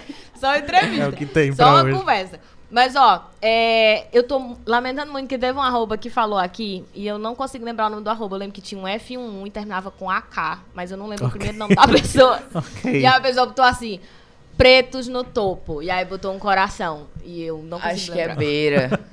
Pois É. Eu não lembro sempre. Eu Esse sei é que é novo arroba, desafio. aí Quem tem o acertar nome ganha um prêmio. F1AK. Era isso que eu me lembro. É Maria Fumaça. E aí, é, Fernanda Alves botou assim: Cauê, rei lindo. ah, ela também colocou antes um olhinho com corações pra vocês. Itimalia. Amo. Ah, tem vários corações, tem chuva de corações aqui no Instagram. E é ela que tá Ah, hein? colocando, que eu consigo ver. Vamos pro intervalo por Vamos. motivos de. Sim, Precisamos já ir, mas fica aí. Vocês vão ficar pra segunda parte? Vamos. Sim. Pronto, então na segunda parte a gente tem mais. E aí você fica por aí pra mais descobrir banda. o que é essa segunda parte. É, se você eu não sabe explico ainda. na volta, porque tan, precisamos ir pro intervalo. Então fica por aí até daqui a pouco.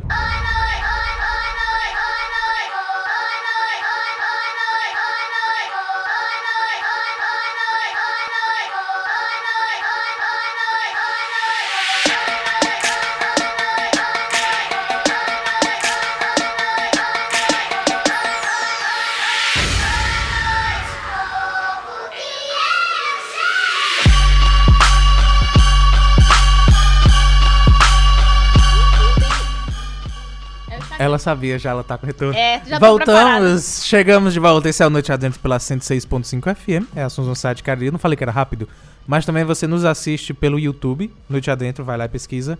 Nosso channel.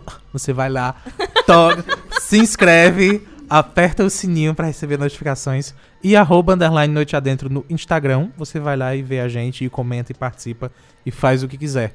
Não é massa a música? Eu vi vocês nessa. Ave demais. Deixa. Deixa eu só aproveitar então, vou, vou divulgar o trabalho do cara. É do Trop Killers, o nome é Boa Noite. Surpreenda-se. Surpreenda-se. Tá no Spotify, você pode curtir, porque é realmente muito maravilhosa a É. música. Essa música é incrível. Eu fico sem vontade de baixar porque fica no Eu ouvido. amo. Mas voltamos com a segunda parte do programa Noite É, Adentro. mas antes da segunda parte, deixa Ok. eu só registrar que Pedro tá lá no YouTube dando boa noite. Boa noite, Pedro. Ele passou Boa aqui noite. pelo Instagram e eu não li o nome dele. É, e o comentário de Fernanda Alves, que eu não sei porquê, eu suponho que o Instagram tenha dado algum problema e agora apareceu, porque não tem condição. Que ela tinha dito, Pamela Rainha. tá? E eu não, não sei porquê, eu não consegui ler. Enfim, mas tá aí, tá registrado né, o comentário perigo. também de Fernanda Alves. Bom, agora sim, segunda parte do programa. Voltamos com pouquíssimo tempo e muita coisa pra fazer É mesmo. pra segunda parte do programa. Que segunda parte é essa, Lívia Leite? Pelo A amor de segunda parte do programa, esta sim, ela tem uma pauta. Oh, algo, algo não estruturado nesse programa, mas não é uma pauta. Mas enfim, a gente sempre tem um tema específico, que é o momento Isso Não Cai na Prova. Se você não sabe, o Isso Não Cai na Prova é o meu canal no YouTube, certo? Que também se chama Isso Não Cai na Prova, e todas as redes sociais Isso Não Cai na Prova, desde o Twitter, que lá é arroba não cai na prova, Facebook, isso não cai na prova. YouTube, isso não cai na prova. Instagram, isso não cai na prova. Medium, isso não cai na prova. Então você pode procurar a gente em qualquer desses lugares para acompanhar. E aqui também o quadro Isso Não Cai na Prova. Aqui, geralmente, a gente discute algo que tenha ocorrido durante a semana ou nos últimos 15 dias. E eu tento fazer algo que tenha proximidade com o convidado ou a convidada que chega por aqui. Coincidentemente, o João fez um comentário lá na live na quarta-feira, né? Que já- a gente já falou aqui, que duas e meia a gente faz live pelo Instagram, do Noite Adentro. E aí o João tinha falado do dia 17 de maio, né, João? Sim. Tinha falado também. Por motivos de, na semana do dia 17 de maio, nós não pudemos Não fazer lives. live, exato. Não houve a live da quarta-feira. Questões técnicas, o estagiário. não houve live na, na- do dia 17 de maio, que é o Dia Internacional da Luta contra LGBT. ah, contra os ataques à, à comunidade LGBT. E nós, eu mencionei na, na live da semana seguinte, que Isso. foi. Quando foi? Eu não lembro. não Quarta- tenho memória. Quarta-feira passada. E aí, ah, eu mencionei, inclusive, não tá mais lá, né? Mas se Não. você assistiu, você me viu na minha rede, porque sou Vermelha. cearense, vermelha, porque sou comunista, com o meu lençol, que era a bandeira LGBT, porque sim. Então você nos assistiu por lá comentando isso. Ironicamente ou coincidentemente, quando foi depois? Porque foi depois teve o dia 17, e aí o STF, na mesma semana, ah, Foi no não- dia 24 que saiu. pois é, houve, houve o julgamento do STF criminalizando a LGBTfobia, ou pelo menos dando status, ou a- o crime passaria a ser julgado com a, a lei do racismo. E na mesma semana, nós tivemos a OMS retirando a transexualidade das, da lista de doenças mentais. Isso. Então foi uma semana bastante intensa. Duas semanas bastante intensas e bastante vitoriosas. Sim, e a gente trouxe, inclusive, porque muita gente pode nem saber que isso aconteceu. Eu acho que fora das bolhas das redes, talvez tenha muita gente que não saiba. Até nas redes eu achei a, a Eu achei pouco também. pouco comentário, porque no primeiro, porque pra quem não acompanhou, houve duas sessões de julgamento. A primeira há algum tempo, eu achei até que houve mais é, é, comentários que não se resolveu. Nessa segunda não encerrou, porque nem todos Isso, chegaram a ser dia 5 votar. Mas ah, são 11, seis votaram a favor, então matematicamente, apesar de não ser nossa área, seis é maior que cinco, então já ganhou. Então- É, no- isso no STF, né? Antes da gente comentar mais, é só explicar que Cauê e Pamela continuaram Ah, aqui sim. e eles alçam ao posto de apresentadores nesse segundo momento, onde eles Simples podem assim. comentar, eles podem perguntar, fazer perguntas como se vocês o que vocês imaginam que as pessoas gostariam inclusive de perguntar, mas a galera que acompanha a gente pelo Instagram e pelo YouTube também pode mandar comentários, mandar perguntas, que se a gente souber responder, a gente responde, se não a gente pesquisa e traz depois, né? Porque a gente tem que ser humilde e admitir que a gente não vai saber de Acontece. tudo. Acontece. Mas o dia 17 de maio, inclusive, isso era uma coisa que eu não sabia quando eu fui pesquisar pra, pra trazer pra pauta, porque como o quadro é meu, é, meu assim, né? O Isso Não Cai na Prova é meu. Então eu tinha que pelo menos puxar. Mas, como o Cauê já tinha falado aqui que participa, né, de, do... Não sei se você falou movimento. É do movimento LGBT, assim. Pronto, É, falou isso no início. É. Né? E que hoje você tá atuante, se reconhece como homem trans, gay. homem trans e gay. Então aí são, né? As, as pautas que nós traríamos pra cá, que nós falaremos aqui. Temos João, que também se reconhece. Tem mais alguém na mesa que se Eu. reconhece? Mas no caso, como homem cis gay, Ah, é verdade. tá vendo Isso já que é importante. questões? Então temos aqui na. Ai, gente, que eu amei essa mesa! E foi coincidência. Só o estagiário que, que Tá é vendo que todos foi- o- os outros níveis. Por isso que o nome dele é, É, que a estagiário gente aqui nesse não programa. fala. Então, ó. É, temos aqui um homem trans, gay. Temos aqui um homem cis, Deixa eu gay. ver se ela tá acertando. Temos aqui uma mulher Cis bissexual. cis e bi. Tá vendo? Olha. Que lindo! Então, pra que, que eu vou falar se eu tenho tanta representatividade nessa mesa? Né? Então, eu ia de fato trocar a pauta porque eu queria. Como eu não sabia quem eram os convidados, eu falei, ah, a gente joga pra outro. Porque eu pensei no meu convidado. Eu falei, João, a gente pega o meu convidado, que aí fica tu e, e ele pra ter mais propriedade pra falar. Ele falou assim: não. não, faz Leva hoje agora, mesmo. Faz agora. Faz agora, tipo, faltando meia hora pra vir pra cá. Aí eu, tá. Porque tem representatividade. Eu, entendi agora. É. Ela tá muito plural. Não, Tá. faz agora. É, então, assim, eu disse ao João, João, você quer pegar a pauta? Você fala da pauta porque. Ele disse, ah, mas o quadro é teu. Tá, mas eu tô dando. Mas Ora, vamos lá. É meu, mas eu vou dar pro Todos povo. falamos, Se é meu, eu posso dar pra quem eu quiser. Exatamente. então eu quero, por favor, né? 17 de maio, que eu soube que, na verdade, é justamente a data onde a OMS tinha Uhum. tirado, né, é, é, a homossexualidade de um, de um quadro de doenças.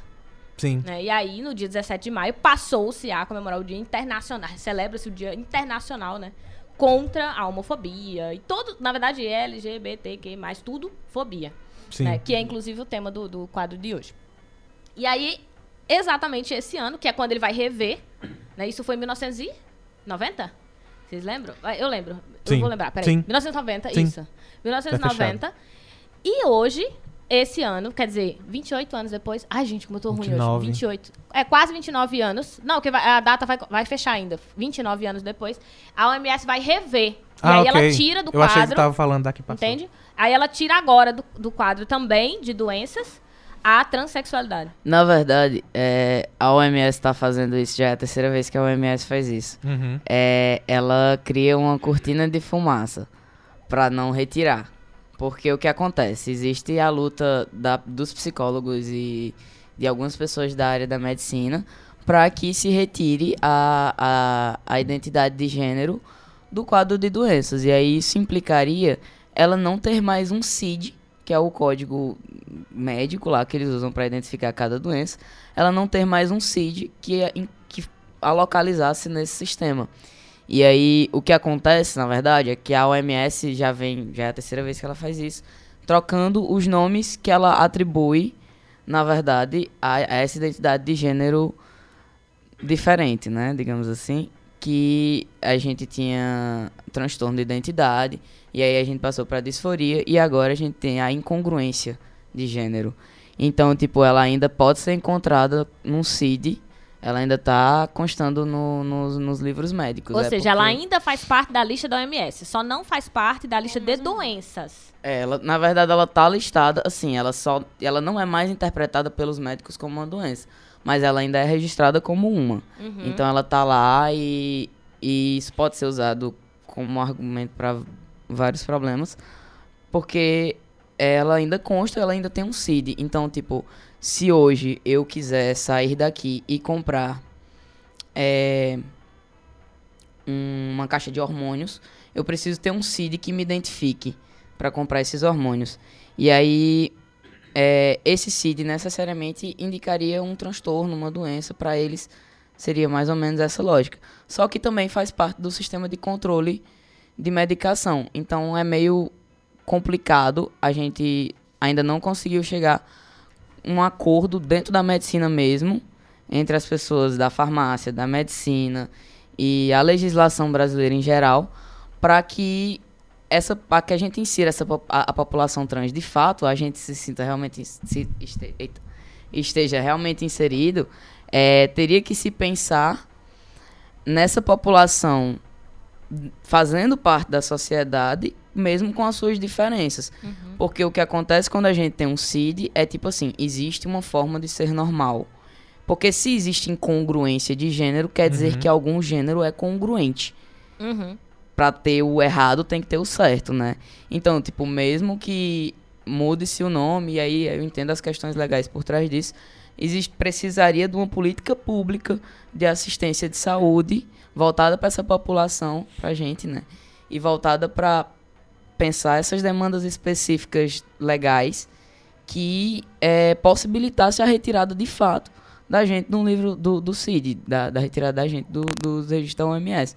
Porque, no caso, eles teriam que passar para a preocupação disso como uma política pública, como Uhum. um processo de saúde pública mesmo. Hoje, se só te retirasse, só, só retirasse a categoria da OMS, então você perde todo o suporte médico, é isso? É, Tipo, clinicamente tem- as pessoas não poderiam nem, por exemplo, acessar os tratamentos que o SUS oferece. Uhum. Porque não existe doença. Se não existe doença, o Sistema Único de Saúde não trata. Aham. E aí, como não existem políticas públicas, porque a gente tem os ambulatórios, mas eles são muito. É, porque existem os algumas capitais que têm ambulatório, o chamado ambulatório transexualizador, que conta com equipes de médico, mas que também é muito, assim, um remendo. Ai, meu Deus. Explica só um pouquinho, assim, com calma. O hospital transexualizador. Porque eu imagino a pessoa pensando assim, que você vai. é, O, o ambulatório. Você pensa assim, como se fosse um, portal. Você Aham. passa, É, Ah, é, parece isso. virou trans. Não, mas é, é, na verdade é um seria uma, um setor do hospital, assim, tipo, ó, é, escolhe-se um hospital nas capitais, né? E aí um setor daquele hospital vai direcionar uma equipe de médicos que vai cuidar de pessoas trans com atendi no atendimento público, no atendimento no Serviço Único de Saúde. E aí o que que esse atendimento quer não é tipo uma pessoa vai chegar lá e eles vão dizer você é trans. Tipo, Não. ai, vim aqui fazer uma cirurgia. Eu, tipo, ah, não, É. vem, se passou por aqui, você tem que fazer a, a redesignação. Vamos. Abriu a porta. O, abriu a porta, você agora é trans, então pronto. Não tem Passou mais pela porta. Ah. É, ah, que. Mas na verdade é tipo, você tem aten- é, essas pessoas chegam lá, as pessoas trans, a gente chega lá e diz, eu me identifico assim, assim, assim. Eu sou uma pessoa trans desse jeito e desse jeito. Eu quero ter acesso à hormonização, ou pessoas que não querem. Eu não quero ter acesso à hormonização, eu quero ter acesso ao atendimento psicológico sem a hormonização. Ou eu quero ter acesso ao endocrinologista, ou eu quero ter acesso a, a as mulheres trans, por exemplo. Eu quero fazer exame proctologista e ter segurança de que ele vai saber atender uma pessoa trans. Os homens trans, a gente quer ir num, ginecolo num ginecologista saber que vai ter eh, profissionalidade, profissionalismo naquilo ali que, ela tá, que a pessoa está fazendo. De tratar você com respeito mesmo. E de também é saber atender às nossas demandas. Porque embora as pessoas, a gente acha que todo médico, tipo, fez a medicina e Sim. vai saber lidar, mas, tipo, as pessoas se Não. acomodam na profissão. Não vão saber. E essas coisas é, vão. Os fluxos vão mudando e muita gente não acompanha. Então, tipo, são pessoas capacitadas realmente que vão atender nesses espaços. É, esses ambulatórios, eles previnem muitas mortes, eles previnem muitos acidentes. É, eles recebem pessoas com problemas com adoecimento mental, eles recebem pessoas que estão passando por crises depressivas, eles têm assistência social para caso aquela pessoa não esteja se dando bem em casa, com a família, é, ou esteja passando uma situação de, de precária mesmo, de renda, e não tem moral, não tem acesso a emprego, eles têm. E aí existem várias organizações, por exemplo, a Trans Brasil, a Trans Ceará, que se organizam para é, para manter esses espaços funcionando, para estar sempre exigindo essas políticas. Mas mesmo o ambulatório, que tem todo esse aparato, eles são precarizados, eles são muito reduzidos e eles são medidas que podem ser cortadas também a qualquer momento, porque elas são medidas, é, são remendos que foram feitos, eles não são políticas públicas firmadas e que tenham um, um- todo um amparo por mais políticas públicas e mais legislação pensada para essa população. Ele é um remendo, ele é tipo, a gente errou nisso tudo aqui e vamos tentar ajeitar um pouquinho. É, Precisa se transformar numa política de Estado, né? Não vai depender do governante que estiver lá, é, É. obrigação e pronto, tem que manter. É. E precisa respeitar, precisa ter a, a verba certa, e precisa ter os profissionais adequados, né? A formação para esses profissionais, porque os profissionais hoje não estão dando formação, às vezes, para atendimento. Não estou falando da parte técnica, não. Do Sim. atendimento de qualquer questão. Sim. Imagina de algo que ele sequer entende o que significa, porque precisamos falar que essas pessoas sequer sabem Sim. Né? O, o, que é essa pluralidade? O que é eu ter dito assim, uau, essa mesa tem um monte de gente diferente aqui, com várias categorias diferentes maravilhosas. Tem gente que não entendeu, É. né? Sequer entendeu o que, que tem de diferente aqui. né? O que, que eu tô vendo nessa mesa. E na verdade, a- a- o interessante de tratar desses temas, todos esses, principalmente depois dessas semanas, é porque, a, apesar das vitórias, e são vitórias, por motivo, especialmente pro quadro político e social que a gente se encontra, Sim. são vitórias, mas inclusive eu estava conversando com o Pamela antes de todo mundo chegar, porque nós chegamos Sim. primeiro. São vitórias, mas a tá muito longe de ser a vitória. Sim. Tá muito longe de ser o fim da luta, o fim da necessidade da luta. Porque pode parecer isso. A gente fica feliz com, com, com o acontecido, parece que não precisa de mais nada. Ao contrário, esse, isso veio por motivo de desespero. A gente precisava de algo. E ainda bem que alguém ouviu. Especialmente quando a gente trata da, da criminalização da LGBTfobia. E aí, falando de LGBTfobia, porque se a gente falar de homofobia, é uma coisa específica, transfobia é uma Isso. coisa específica, lesbofobia é uma coisa específica. Prin- Não só por motivos, não só por serem temas específicos, mas por serem vivências diferentes. Então são coisas específicas. Mas só de falar da criminalização já é algo. Porque quando você criminaliza algo, isso não traz e não trouxe a, a necessidade do entendimento daquele algo. Eu vou acabar, eu acabei relacionando ah, muito com a lei do feminicídio. Porque veio como vitória e é uma vitória, mas aquilo, na prática, é algo que vem pra vir depois. É um remendo. É, É, o que você Não tá é. falando, é só um remendinho. Mas é, não porque, é tipo, um- uma inclusive prevenção. a discussão sobre criminalizar, porque assim, quem é que é hoje criminalizado no nosso país? É. Pessoas negras e pobres. pobres. mas essa, essa é a questão. Normalmente, quem pratica esses crimes era alguém que já não ia ser preso, já não ia E sofrer que tá de super fato as incomodado consequências. gritando, dizendo, cadê minha liberdade de expressão? Sim, né? Porque acha que, meu Deus do céu, vai morrer, né? E que não, não sabe que, de fato, quando você coloca uma, uma lei, por mais que seja uma vitória, é só um remendo.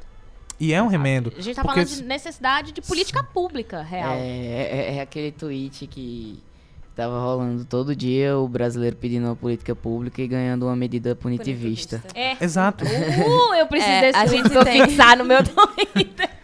Mas, a é. gente tem uma mania de relacionar é, a solução dos problemas a uma punição, né? Então, Aham. o problema vai ser solucionado quando pessoas que praticam aquela determinada violência são punidas por tal. Só que a gente tem que pensar duas coisas, né? De onde essa violência vem, como é que ela acontece hoje. E aí, antes da punição, a gente tem que pensar na prevenção. Como prevenir o acontecimento dessa coisa e como perceber como essa coisa acontece para ser mais assertivo nessa, né, nessa tentativa de prevenção, né? Então, é, é isso. Como o Will falou, n- a gente não pode dizer que isso não foi uma vitória, porque de fato, Sim, em alguma foi. medida foi, né? O que a gente tem que pensar agora, é, o que a gente não pode perder de vista, na verdade, é, é esse lugar de reivindicação de política, de, de ampliação de políticas públicas, de entendimento do que, que, a, do que, que a população LGBT precisa e do que essa população precisa também especificamente. O que, que a população gay precisa, o que, que a população trans precisa, o que as mulheres lésbicas precisam e como, como enfim, pensar a vida dessas pessoas. Até porque né? quando, quando se fala de punição por conceito, você só pune algo que aconteceu. Então, ok, você tenta cumprir uma sentença com quem quer que tenha agredido, mas a pessoa já foi agredida. Exatamente. Já E houve aí a pessoa que foi agredida? Exato. Então, o objetivo deveria ser prevenir essa agressão. Sim. Exatamente. Então, a maior vitória talvez seja de fato estatística para todas Sim. essas leis, porque agora a gente consegue entender como, quando e onde está acontecendo, principalmente porque a gente já sabe que o Brasil é no mundo o país que mais mata LGBTs, principalmente o T, principalmente, Principalmente os o trans. T. Então, O T é primeiro lugar, né? é bom pra, ter, pra gente ter Trans é essas estatísticas, porque a gente já sabe isso. Que inclusive o Brasil mata mais do que países onde ser LGBT é proibido. Uhum. É mais perigoso viver aqui. Olha, olha que louco. Então você ter, principalmente agora, uma lei que vai nos entregar algo estatístico é talvez a maior vitória. Uhum. Porque o objetivo era prevenir, não punir. Já houve agressão. É, inclusive eu fiz essa observação apenas para que as pessoas que ouvem, ah, mas vocês já conseguiram a lei, não tá bom? Pois é. É. Não. E a gente nem conseguiu a lei. Foi- ela é, foi- nem conseguiu a lei. Que a lei né- não existe. Exato, o STF, você estava falando no começo, né? Sim. Dos- não existe ainda, né? O STF Sim. votou, tem a sua maioria, mas parou a votação por motivos de briga. Sim. E, a, e, e a, a- o, o julgamento do STF era, na verdade, porque o Congresso Nacional se omitiu a legislar sobre. Uhum. Então, o que o STF fez foi transformar o crime de. é, é, vamos falar, LGBTfobia, foi transformar isso ou entregar no mesmo patamar do racismo. Uhum. Porque ele entendeu que seria uma agressão à minoria, o que é também um pouco E que é mexer é, com a lei do racismo. Isso, mas é assim, é responsabilidade também do STF proteger. Não, exato, grupos, exato. né? Ele precisou tomar uma atitude porque o Congresso Nacional nunca tomou. Aham. Então, a, não, o, o STF não está legislando, porque nem Sim, pode, nem é da alçada dele. Mas como ninguém nunca fez isso, Uhum. desde o início da, da Constituição, ele precisou dizer que se iguala. iguala. Então, a gente não tem uma lei Uhum. da, que criminaliza a LGBTfobia. Hoje ela é crime porque ficou igual ao racismo. Mas ainda não há legislação. E é por isso que eu, que eu digo que é uma vitória, mas a gente não pode esquecer. Isso. Porque se a gente não lutar, especialmente por essa lei, a gente vai continuar sem as políticas de prevenção, sem a é educação tipo, deu sobre. só um passinho, arrastou um pouquinho o pé É. pra frente. Né? É. Ainda tem uma caminhada grande pra fazer. E eu sei que não são coisas comparáveis e nem deveriam ser, mas a gente poderia, é, para ficar assim Facilitar, mais né? evidente, né? é, pensar, por exemplo, que o racismo em um determinado momento foi criminalizado, ok, né? Uhum. Só que é, não existe preparo das pessoas, assim, das instituições, para lidar com isso. Especificamente Sim. porque você trata lá como uma medida, como uma coisa do eixo penal lá e, e aí você, por exemplo, passei por uma situação de racismo e aí eu ligo pra polícia e digo, olha, eu vim aqui, passei por, raci- por racismo, não sei o que, não sei o que. A primeira coisa que, que a pessoa que vai atender o telefone vai dizer pra você é o quê, meu amigo? Sabe? Tipo, as pessoas não É. estão preparadas para lidar com Aham. situações assim. E, e aí, eu acho que seria importante aprender com essa experiência também, né? Aprender com essa experiência e entender que, além de, além de tudo isso, as instituições precisam estar preparadas para lidar com, com isso. As pessoas, as instituições precisam estar convencidas de que isso é uma coisa real. Então, tipo, é, é, não adianta só você querer ir lá apagar um fogo se você não tem condições nem pernas para lidar com todas as outras coisas que, que rodeiam a- aquela situação, né? O, o, Iliano colocou aqui, o fato de ter organizações, aí ele colocou entre parênteses, as igrejas revoltadas com a criminalização da homofobia mostra muito como tem-se uma solução sem ter o entendimento correto do problema. Né? A gente não questiona o problema. Ah, vamos colocar aqui uma lei pra, pra resolver. E É. pronto. E aí eu vou só pontuar uma coisa que eu acho que é a única coisa que me cabe falar aqui, porque, né, é, é justamente sobre a, a briga do STF com o- o o Senado, porque o legislativo ele tem uma função importante. Eu acho necessário nesse momento a gente falar também sobre o legislativo e o judiciário, porque a gente ouve muita gente falar assim: "Ah, mas tem que fechar, porque senão o executivo não consegue trabalhar, porque quem está atrapalhando é o legislativo, quem está atrapalhando é o judiciário". E a gente vive numa democracia que defende os três poderes que trabalham de forma interdependente, né? Ou seja, eles têm uma leve dependência uns dos outros, mas que também fiscalizam os outros dois. Então, o momento em que o legislativo não legisla, ele tira a sua responsabilidade, ele não assume a sua responsabilidade, o judiciário precisa atender a população. É, para isso que existem esses três poderes. Né? Eles existem para atender as demandas desta população. Eles servem à população. Então, o Senado, quando ele entra e diz assim, olha, vocês não podem votar porque vocês estão querendo entrar num termo onde não é, não é a casa de vocês, a gente tem uma PL aqui, a gente está discutindo, está indo para frente, ac- acabou de ser aprovada, vai votar, voltar para os deputados, porque houve é, uma modificação. Se você não acompanha muito bem como é o processo, basicamente é, vai o projeto, está lá na Câmara dos Deputados, aí caminha para o Senado, se houver alguma altera- alteração, precisa voltar para os deputados para eles avaliarem e votarem. Então, está lá parada, acabou de ser aprovado no Senado, mas querem passar e aí, não, olha, como a gente já está aqui discutindo, não precisa ir, STF, você discutir. O STF, como não quis arrumar briga, e a gente sabe que é porque a briga acontece, por quê? Porque lá no legislativo tem um setor que é totalmente contra, É. né? E esse setor totalmente contra é grande. Esse setor totalmente contra tem força lá no legislativo. Sim. Então tá segurando a briga e o STF, pra dar uma acalmada nos anos, falou assim: não, a gente vai votar dia 5 de junho. Então a gente tem uma maioria, porque são 11 ministros desse, desse lado do STF, né, os cabas lá do STF. A maioria já votou a favor, mas ainda não confirmou. Todo o processo só vai terminar 5 de por causa de uma briga. Sim. Que a gente precisa levar em conta que existem setores que ainda não compreendem. Mas que todo esse cenário mostra pra gente que as pessoas ainda não têm compreensão do que significa nem as letrinhas, Sim. Sabe? Sim. Pensa-se que é uma. Quando eu te perguntei lá no começo, Pamela, tu só tava falando sobre o quilombo, que eu te perguntei assim: as pessoas imaginam que é uma parede levantada e as pessoas moram lá dentro? É porque é isso que as pessoas imaginam da comunidade LGBT. Sim. Eles acham É. que tá todo mundo dentro de um único lugar, que qualquer pessoa no mundo vive nesse mesmo lugar e eles se encontram em algum ambiente.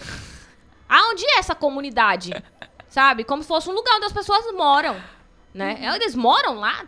Ninguém pergunta eles moram, mas todo mundo fala assim: ah, a comunidade. Que comunidade é, É. essa? Você tá colocando todo mundo num único bloco? Como se todo mundo tivesse os mesmos problemas, as mesmas questões que você já apontou aqui. Que, que não são as mesmas questões. A gente não tem entendimento nem do que significam as letras. né? E esse monte de letrinha, Justamente. porque tem gente que brinca dizendo isso. Ah, LGBT, A, B, C, D, E. É, meu filho, encare que existe esse monte de letrinha. Você vai ter que aprender sobre elas. Paciência. Se você nunca foi, nunca foi mostrado a você, infelizmente agora você que é mais vai, vai ter que aprender. Se você tivesse aprendido quando era criança, Mas a gente faz um link ao que a gente já vinha conversando desde o início do programa, porque desde o início da história. Em algum momento, essas letrinhas perderam a briga. Porque em algum momento, um- uma certa instituição, aí eu não vou apontar dedos igreja, a- a venceu essa briga. E aí começou a dizer isso tudo é errado. passou e aí mil anos transformou- dizendo que isso tudo era errado. mil anos dizendo que tudo era errado. E tran- conseguiu transformar o discurso, porque como a gente já viu, quem ganha é quem conta a história. Conseguiu transformar o discurso a ponto de apagar todo o resto. É. Inclusive, se você tentar a, a entender sobre a história da comunidade LGBT, você vai ter uma dificuldade imensa. Porque você porque não não vai vai encontrar. É. A própria história já foi apagada. E pessoas LGBT na história foram é, excluídas pelo menos algumas características. A gente menciona porque a pessoa foi importante o suficiente na história para ser mencionada.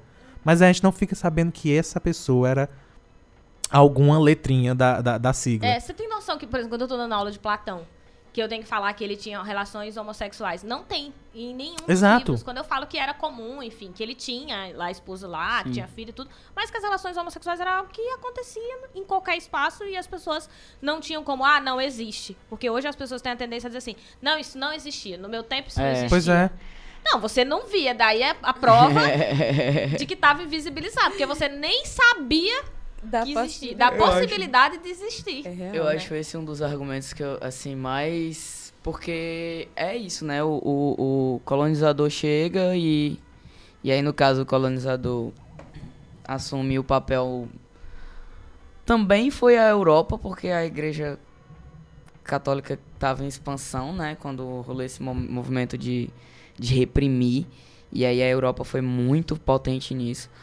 Mas, tipo, as pessoas. Quando o colonizador chegou, ele apagou aquilo ali, aquela história, ele apagou aquele povo, ele dizimou, assim. E, tipo, as pessoas falam, ah, no meu tempo não tinha isso, no meu tempo. É, hoje o mundo tá mudado, agora tem tudo que é letra. Cara, isso é tão ridículo, porque, tipo, só a ideia, assim, do que hoje a gente entende como é, é, uma pessoa travesti, uma pessoa trans, uma pessoa transexual, transgênero, travesti, aí, enfim, só o conceito, a ideia dessa identidade de gênero, ela é mais antiga do que as cruzadas. Ela é do tempo Você que que, os não estudou maias, cruzadas, é do período da astecas. Idade Média. Você que foi pra aula de Pois história é. não prestar atenção, é na Idade Média. Faz bastante tempo. é assim, antes de toda essa expansão antes da igreja católica chegar e dizer, não, vai ser desse jeito, porque eu quero que seja assim, porque eu sou bonita e sou eu que mando aqui agora, porque eu tenho pólvora e tal.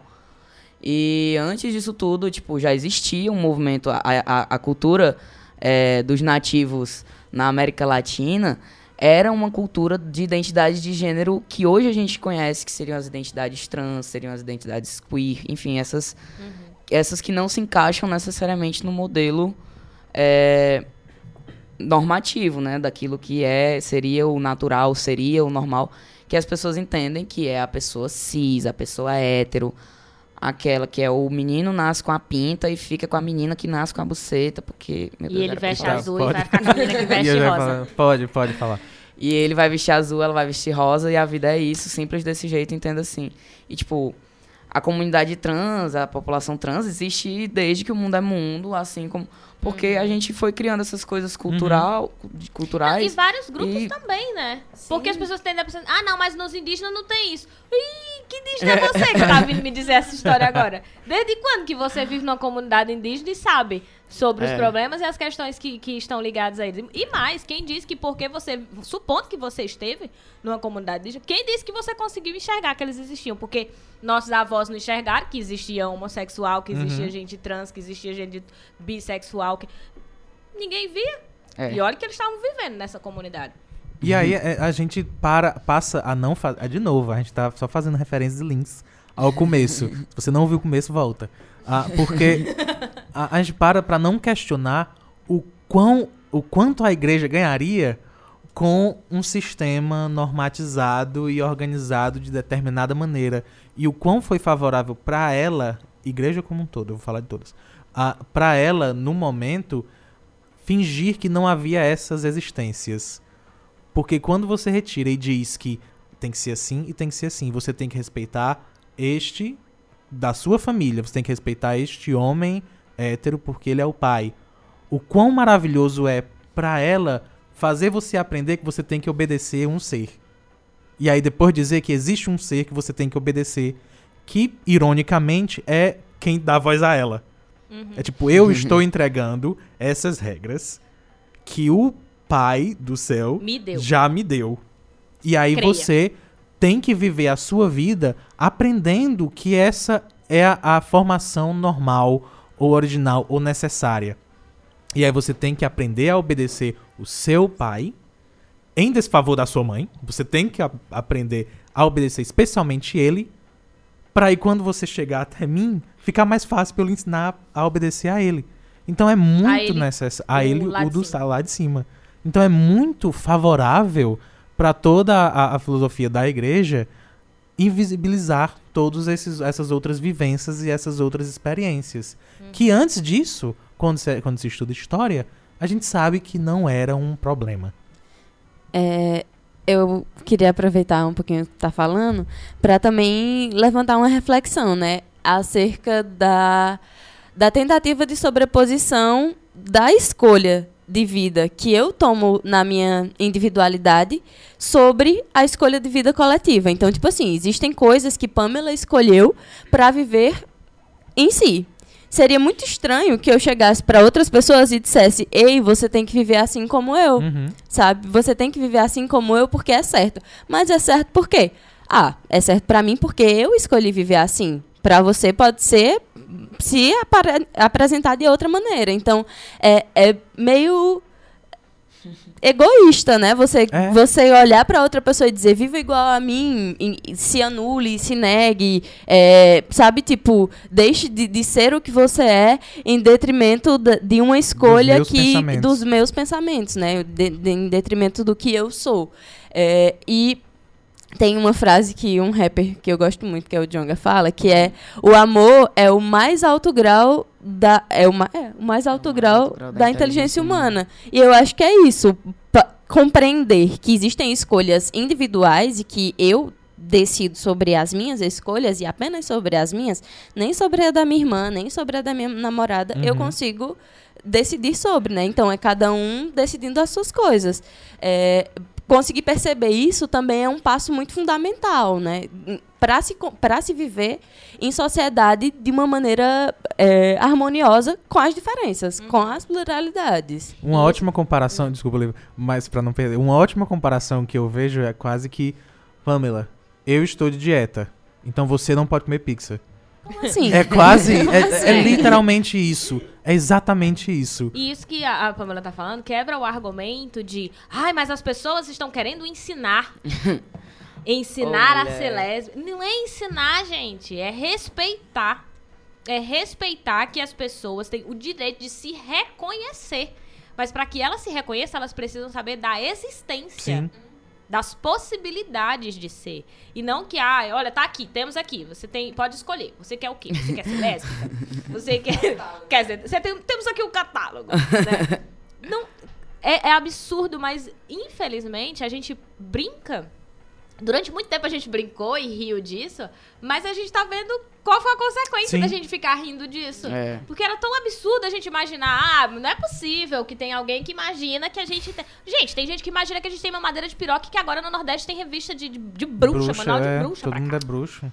Então, não dá mais Até pra que só. gostei da ideia, Não, não, vou então, mentir. tem gente que gostou, É, mas a gente sabe que isso tem um É. propósito. É. Quando o João vem falando, ah, foi construída a ideia de que é, tem que ser naquele padrãozinho, todo o Sim. resto que não respeita o padrãozinho é demonizado. É Exatamente. literalmente demonizado. É, porque o termo é esse. você é demonizado, aquilo que é demonizado nem, nem se discute, porque como parte de uma crença, né? Não, É. não- não- nem- explicação racional tem. É demonizado, portanto, E aí é ruim, virou é de uma mal, maneira uhum, que você não precisa nem fazer parte da crença pra receber A a, a, influência. os- a influência. Uhum. Ah, Eu, go- eu, eu acho que eu já mencionei isso. Eu gosto de um comediante que ele fala que não tem como correr, não tem pra onde correr. A Igreja Católica ganhou aquela Uhum. guerra, principalmente. A prova é que, até hoje, a gente usa o nosso calendário É, em função de Jesus Cristo. sim. até hoje. Até quem não gosta dos feriados, tem o feriado de São João. Então, tá lá. O nosso Tá ano, Natal, o tá nosso lá. ano é 2019 a partir de Jesus Cristo, é a Isso. partir É. do nascimento dele. Não tem como você argumentar a vitória. Então é ainda mais complicado a gente perceber que é diário e é fora do nosso conhecimento, da nossa noção, o tamanho das influências. E aí eu vi o relógio e eu ignorei, porque passou já faz algum tempo do, do nosso horário. Mas vamos lá, se alguém tiver mais alguma coisa a complementar, a hora é essa. É, se- Ou é o futuro, a gente tiverem, chega ou até 10, eu não me é, a interessa. gente- mas a gente pro- aproveita e chama vocês pra vir pra outra pauta. inclusive. É, a gente pode pensar quando sair a votação do dia 5. Depois do dia 5 de junho. A gente fazer uma live numa quarta-feira, ouvir tá vendo? aqui num Tá programa. vendo? Ah, enfim, Pra voltar a comentar. discu A live é de discutir meia esse hora, assunto, não dá né? tempo. Tem que ser Ah, no programa. Achei que faz- vai ter que, Tem que fazer, ser um, aqui. tem que fazer um especialzão. É, eu Vai ter acho que que vai ter que. Vamos ter que fazer. Eu acho que. Enfim, vamos fazer alguma coisa. Porque senão a gente vai passar aqui e precisa fechar o tempo, né? Porque a rádio diz que a gente só pode ficar até 9 horas. Então, Precisamos agradecer, principalmente, por vocês terem Ixi, topado. Foi ótimo. Vi. E além de ter topado, de ter ficado pra esse segundo momento. Eu jamais poderia fazer um vídeo no Isso Não Cai na Prova com a riqueza de informações que vocês trouxeram, até porque eu não tenho propriedade alguma pra falar dessas questões que foram faladas aqui. Mas vamos fazer um vídeo? Falta, falta só o L, eu acho, das, das quatro letras. Por isso que eu falei, gente, Então, tem um a- monte das categorias. Arranja um L que a gente faz um vídeo, amiga. Pronto, Aqui. Ah, é fácil. Fácil pra caramba. É, é fácil É, gente, pra caramba achar um L. Falta um L a gente não está muito longe de, de, Nem de um. L's. Vários Ls. Mas assim, obrigada, meninos. Obrigada de verdade. Obrigada. Obrigada, inclusive, a Romênia, que não pôde estar, mas que contribuiu com o projeto. Eu vou ficar mencionando Sim. isso eternamente. Depois, eu espero que ela venha da próxima. E aí, microfones ficam abertos pra, enfim, comentários rápidos, Agradecimentos, mas beijos, cobranças. cobranças. Se quiser fazer uma cobrança, a gente já Eita. sabe que tem. Ah, ah, xingamentos, o que quiser. Alguém ficou com o livro Microfone de vocês. aberto. Ah, vai, amiga, pode ir. Não, eu acho que eu só quero agradecer, né? Agradecer o Noite Adentro, o Will, é, e a Lívia também. É, ao cabeça. É, Pra você que não sabe, é nosso estagiário. Sim. E pelo espaço, pelo acolhimento, pela disponibilidade em discutir essas questões, eu acho que esse é um espaço muito importante e precisa também ser usado para isso. Muito obrigada mesmo, assim. É, mandar um abraço enorme para Romênia, que é o nosso braço Chamamos. forte. Te amamos. E é isso. E um abraço a todas as pessoas que se dispuseram também a nos ouvir e acompanhar esse programa, tá? É, é, eu também só queria agradecer. E foi ótimo o convite, estou aberto a mais convites. Chamem a gente, cocada, pessoas, estudantes com medo da universidade fechar e todas as representações possíveis que a gente adora conversar. E eu especialmente. E mulher, complementares. a bicha só conversa. E, e é isso, galera. Muito bom e tal. Foi, foi massa.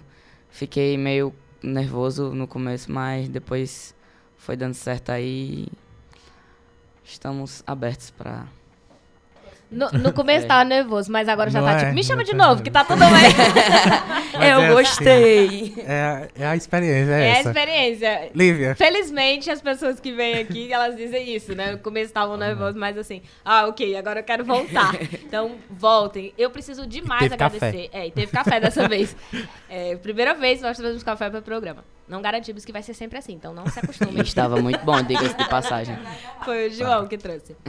obrigado. Ah, vocês agradeceram, mas assim, de fato, a gente é que precisa agradecer por estarem fazendo o projeto, por estarem nesses lugares onde a gente não consegue chegar e falarem nesses lugares onde a gente não consegue falar, no meu caso, onde eu não posso falar é, e nem deveria falar, mas de fato por estarem fazendo e por terem vindo pra cá, sabe? Porque não ia adiantar de nada se vocês não falassem nesse segundo momento, por exemplo. Ficar, sei lá, envergonhado, às vezes a gente fica, não quer falar sobre o assunto porque não fica à vontade, ou porque tá nervoso.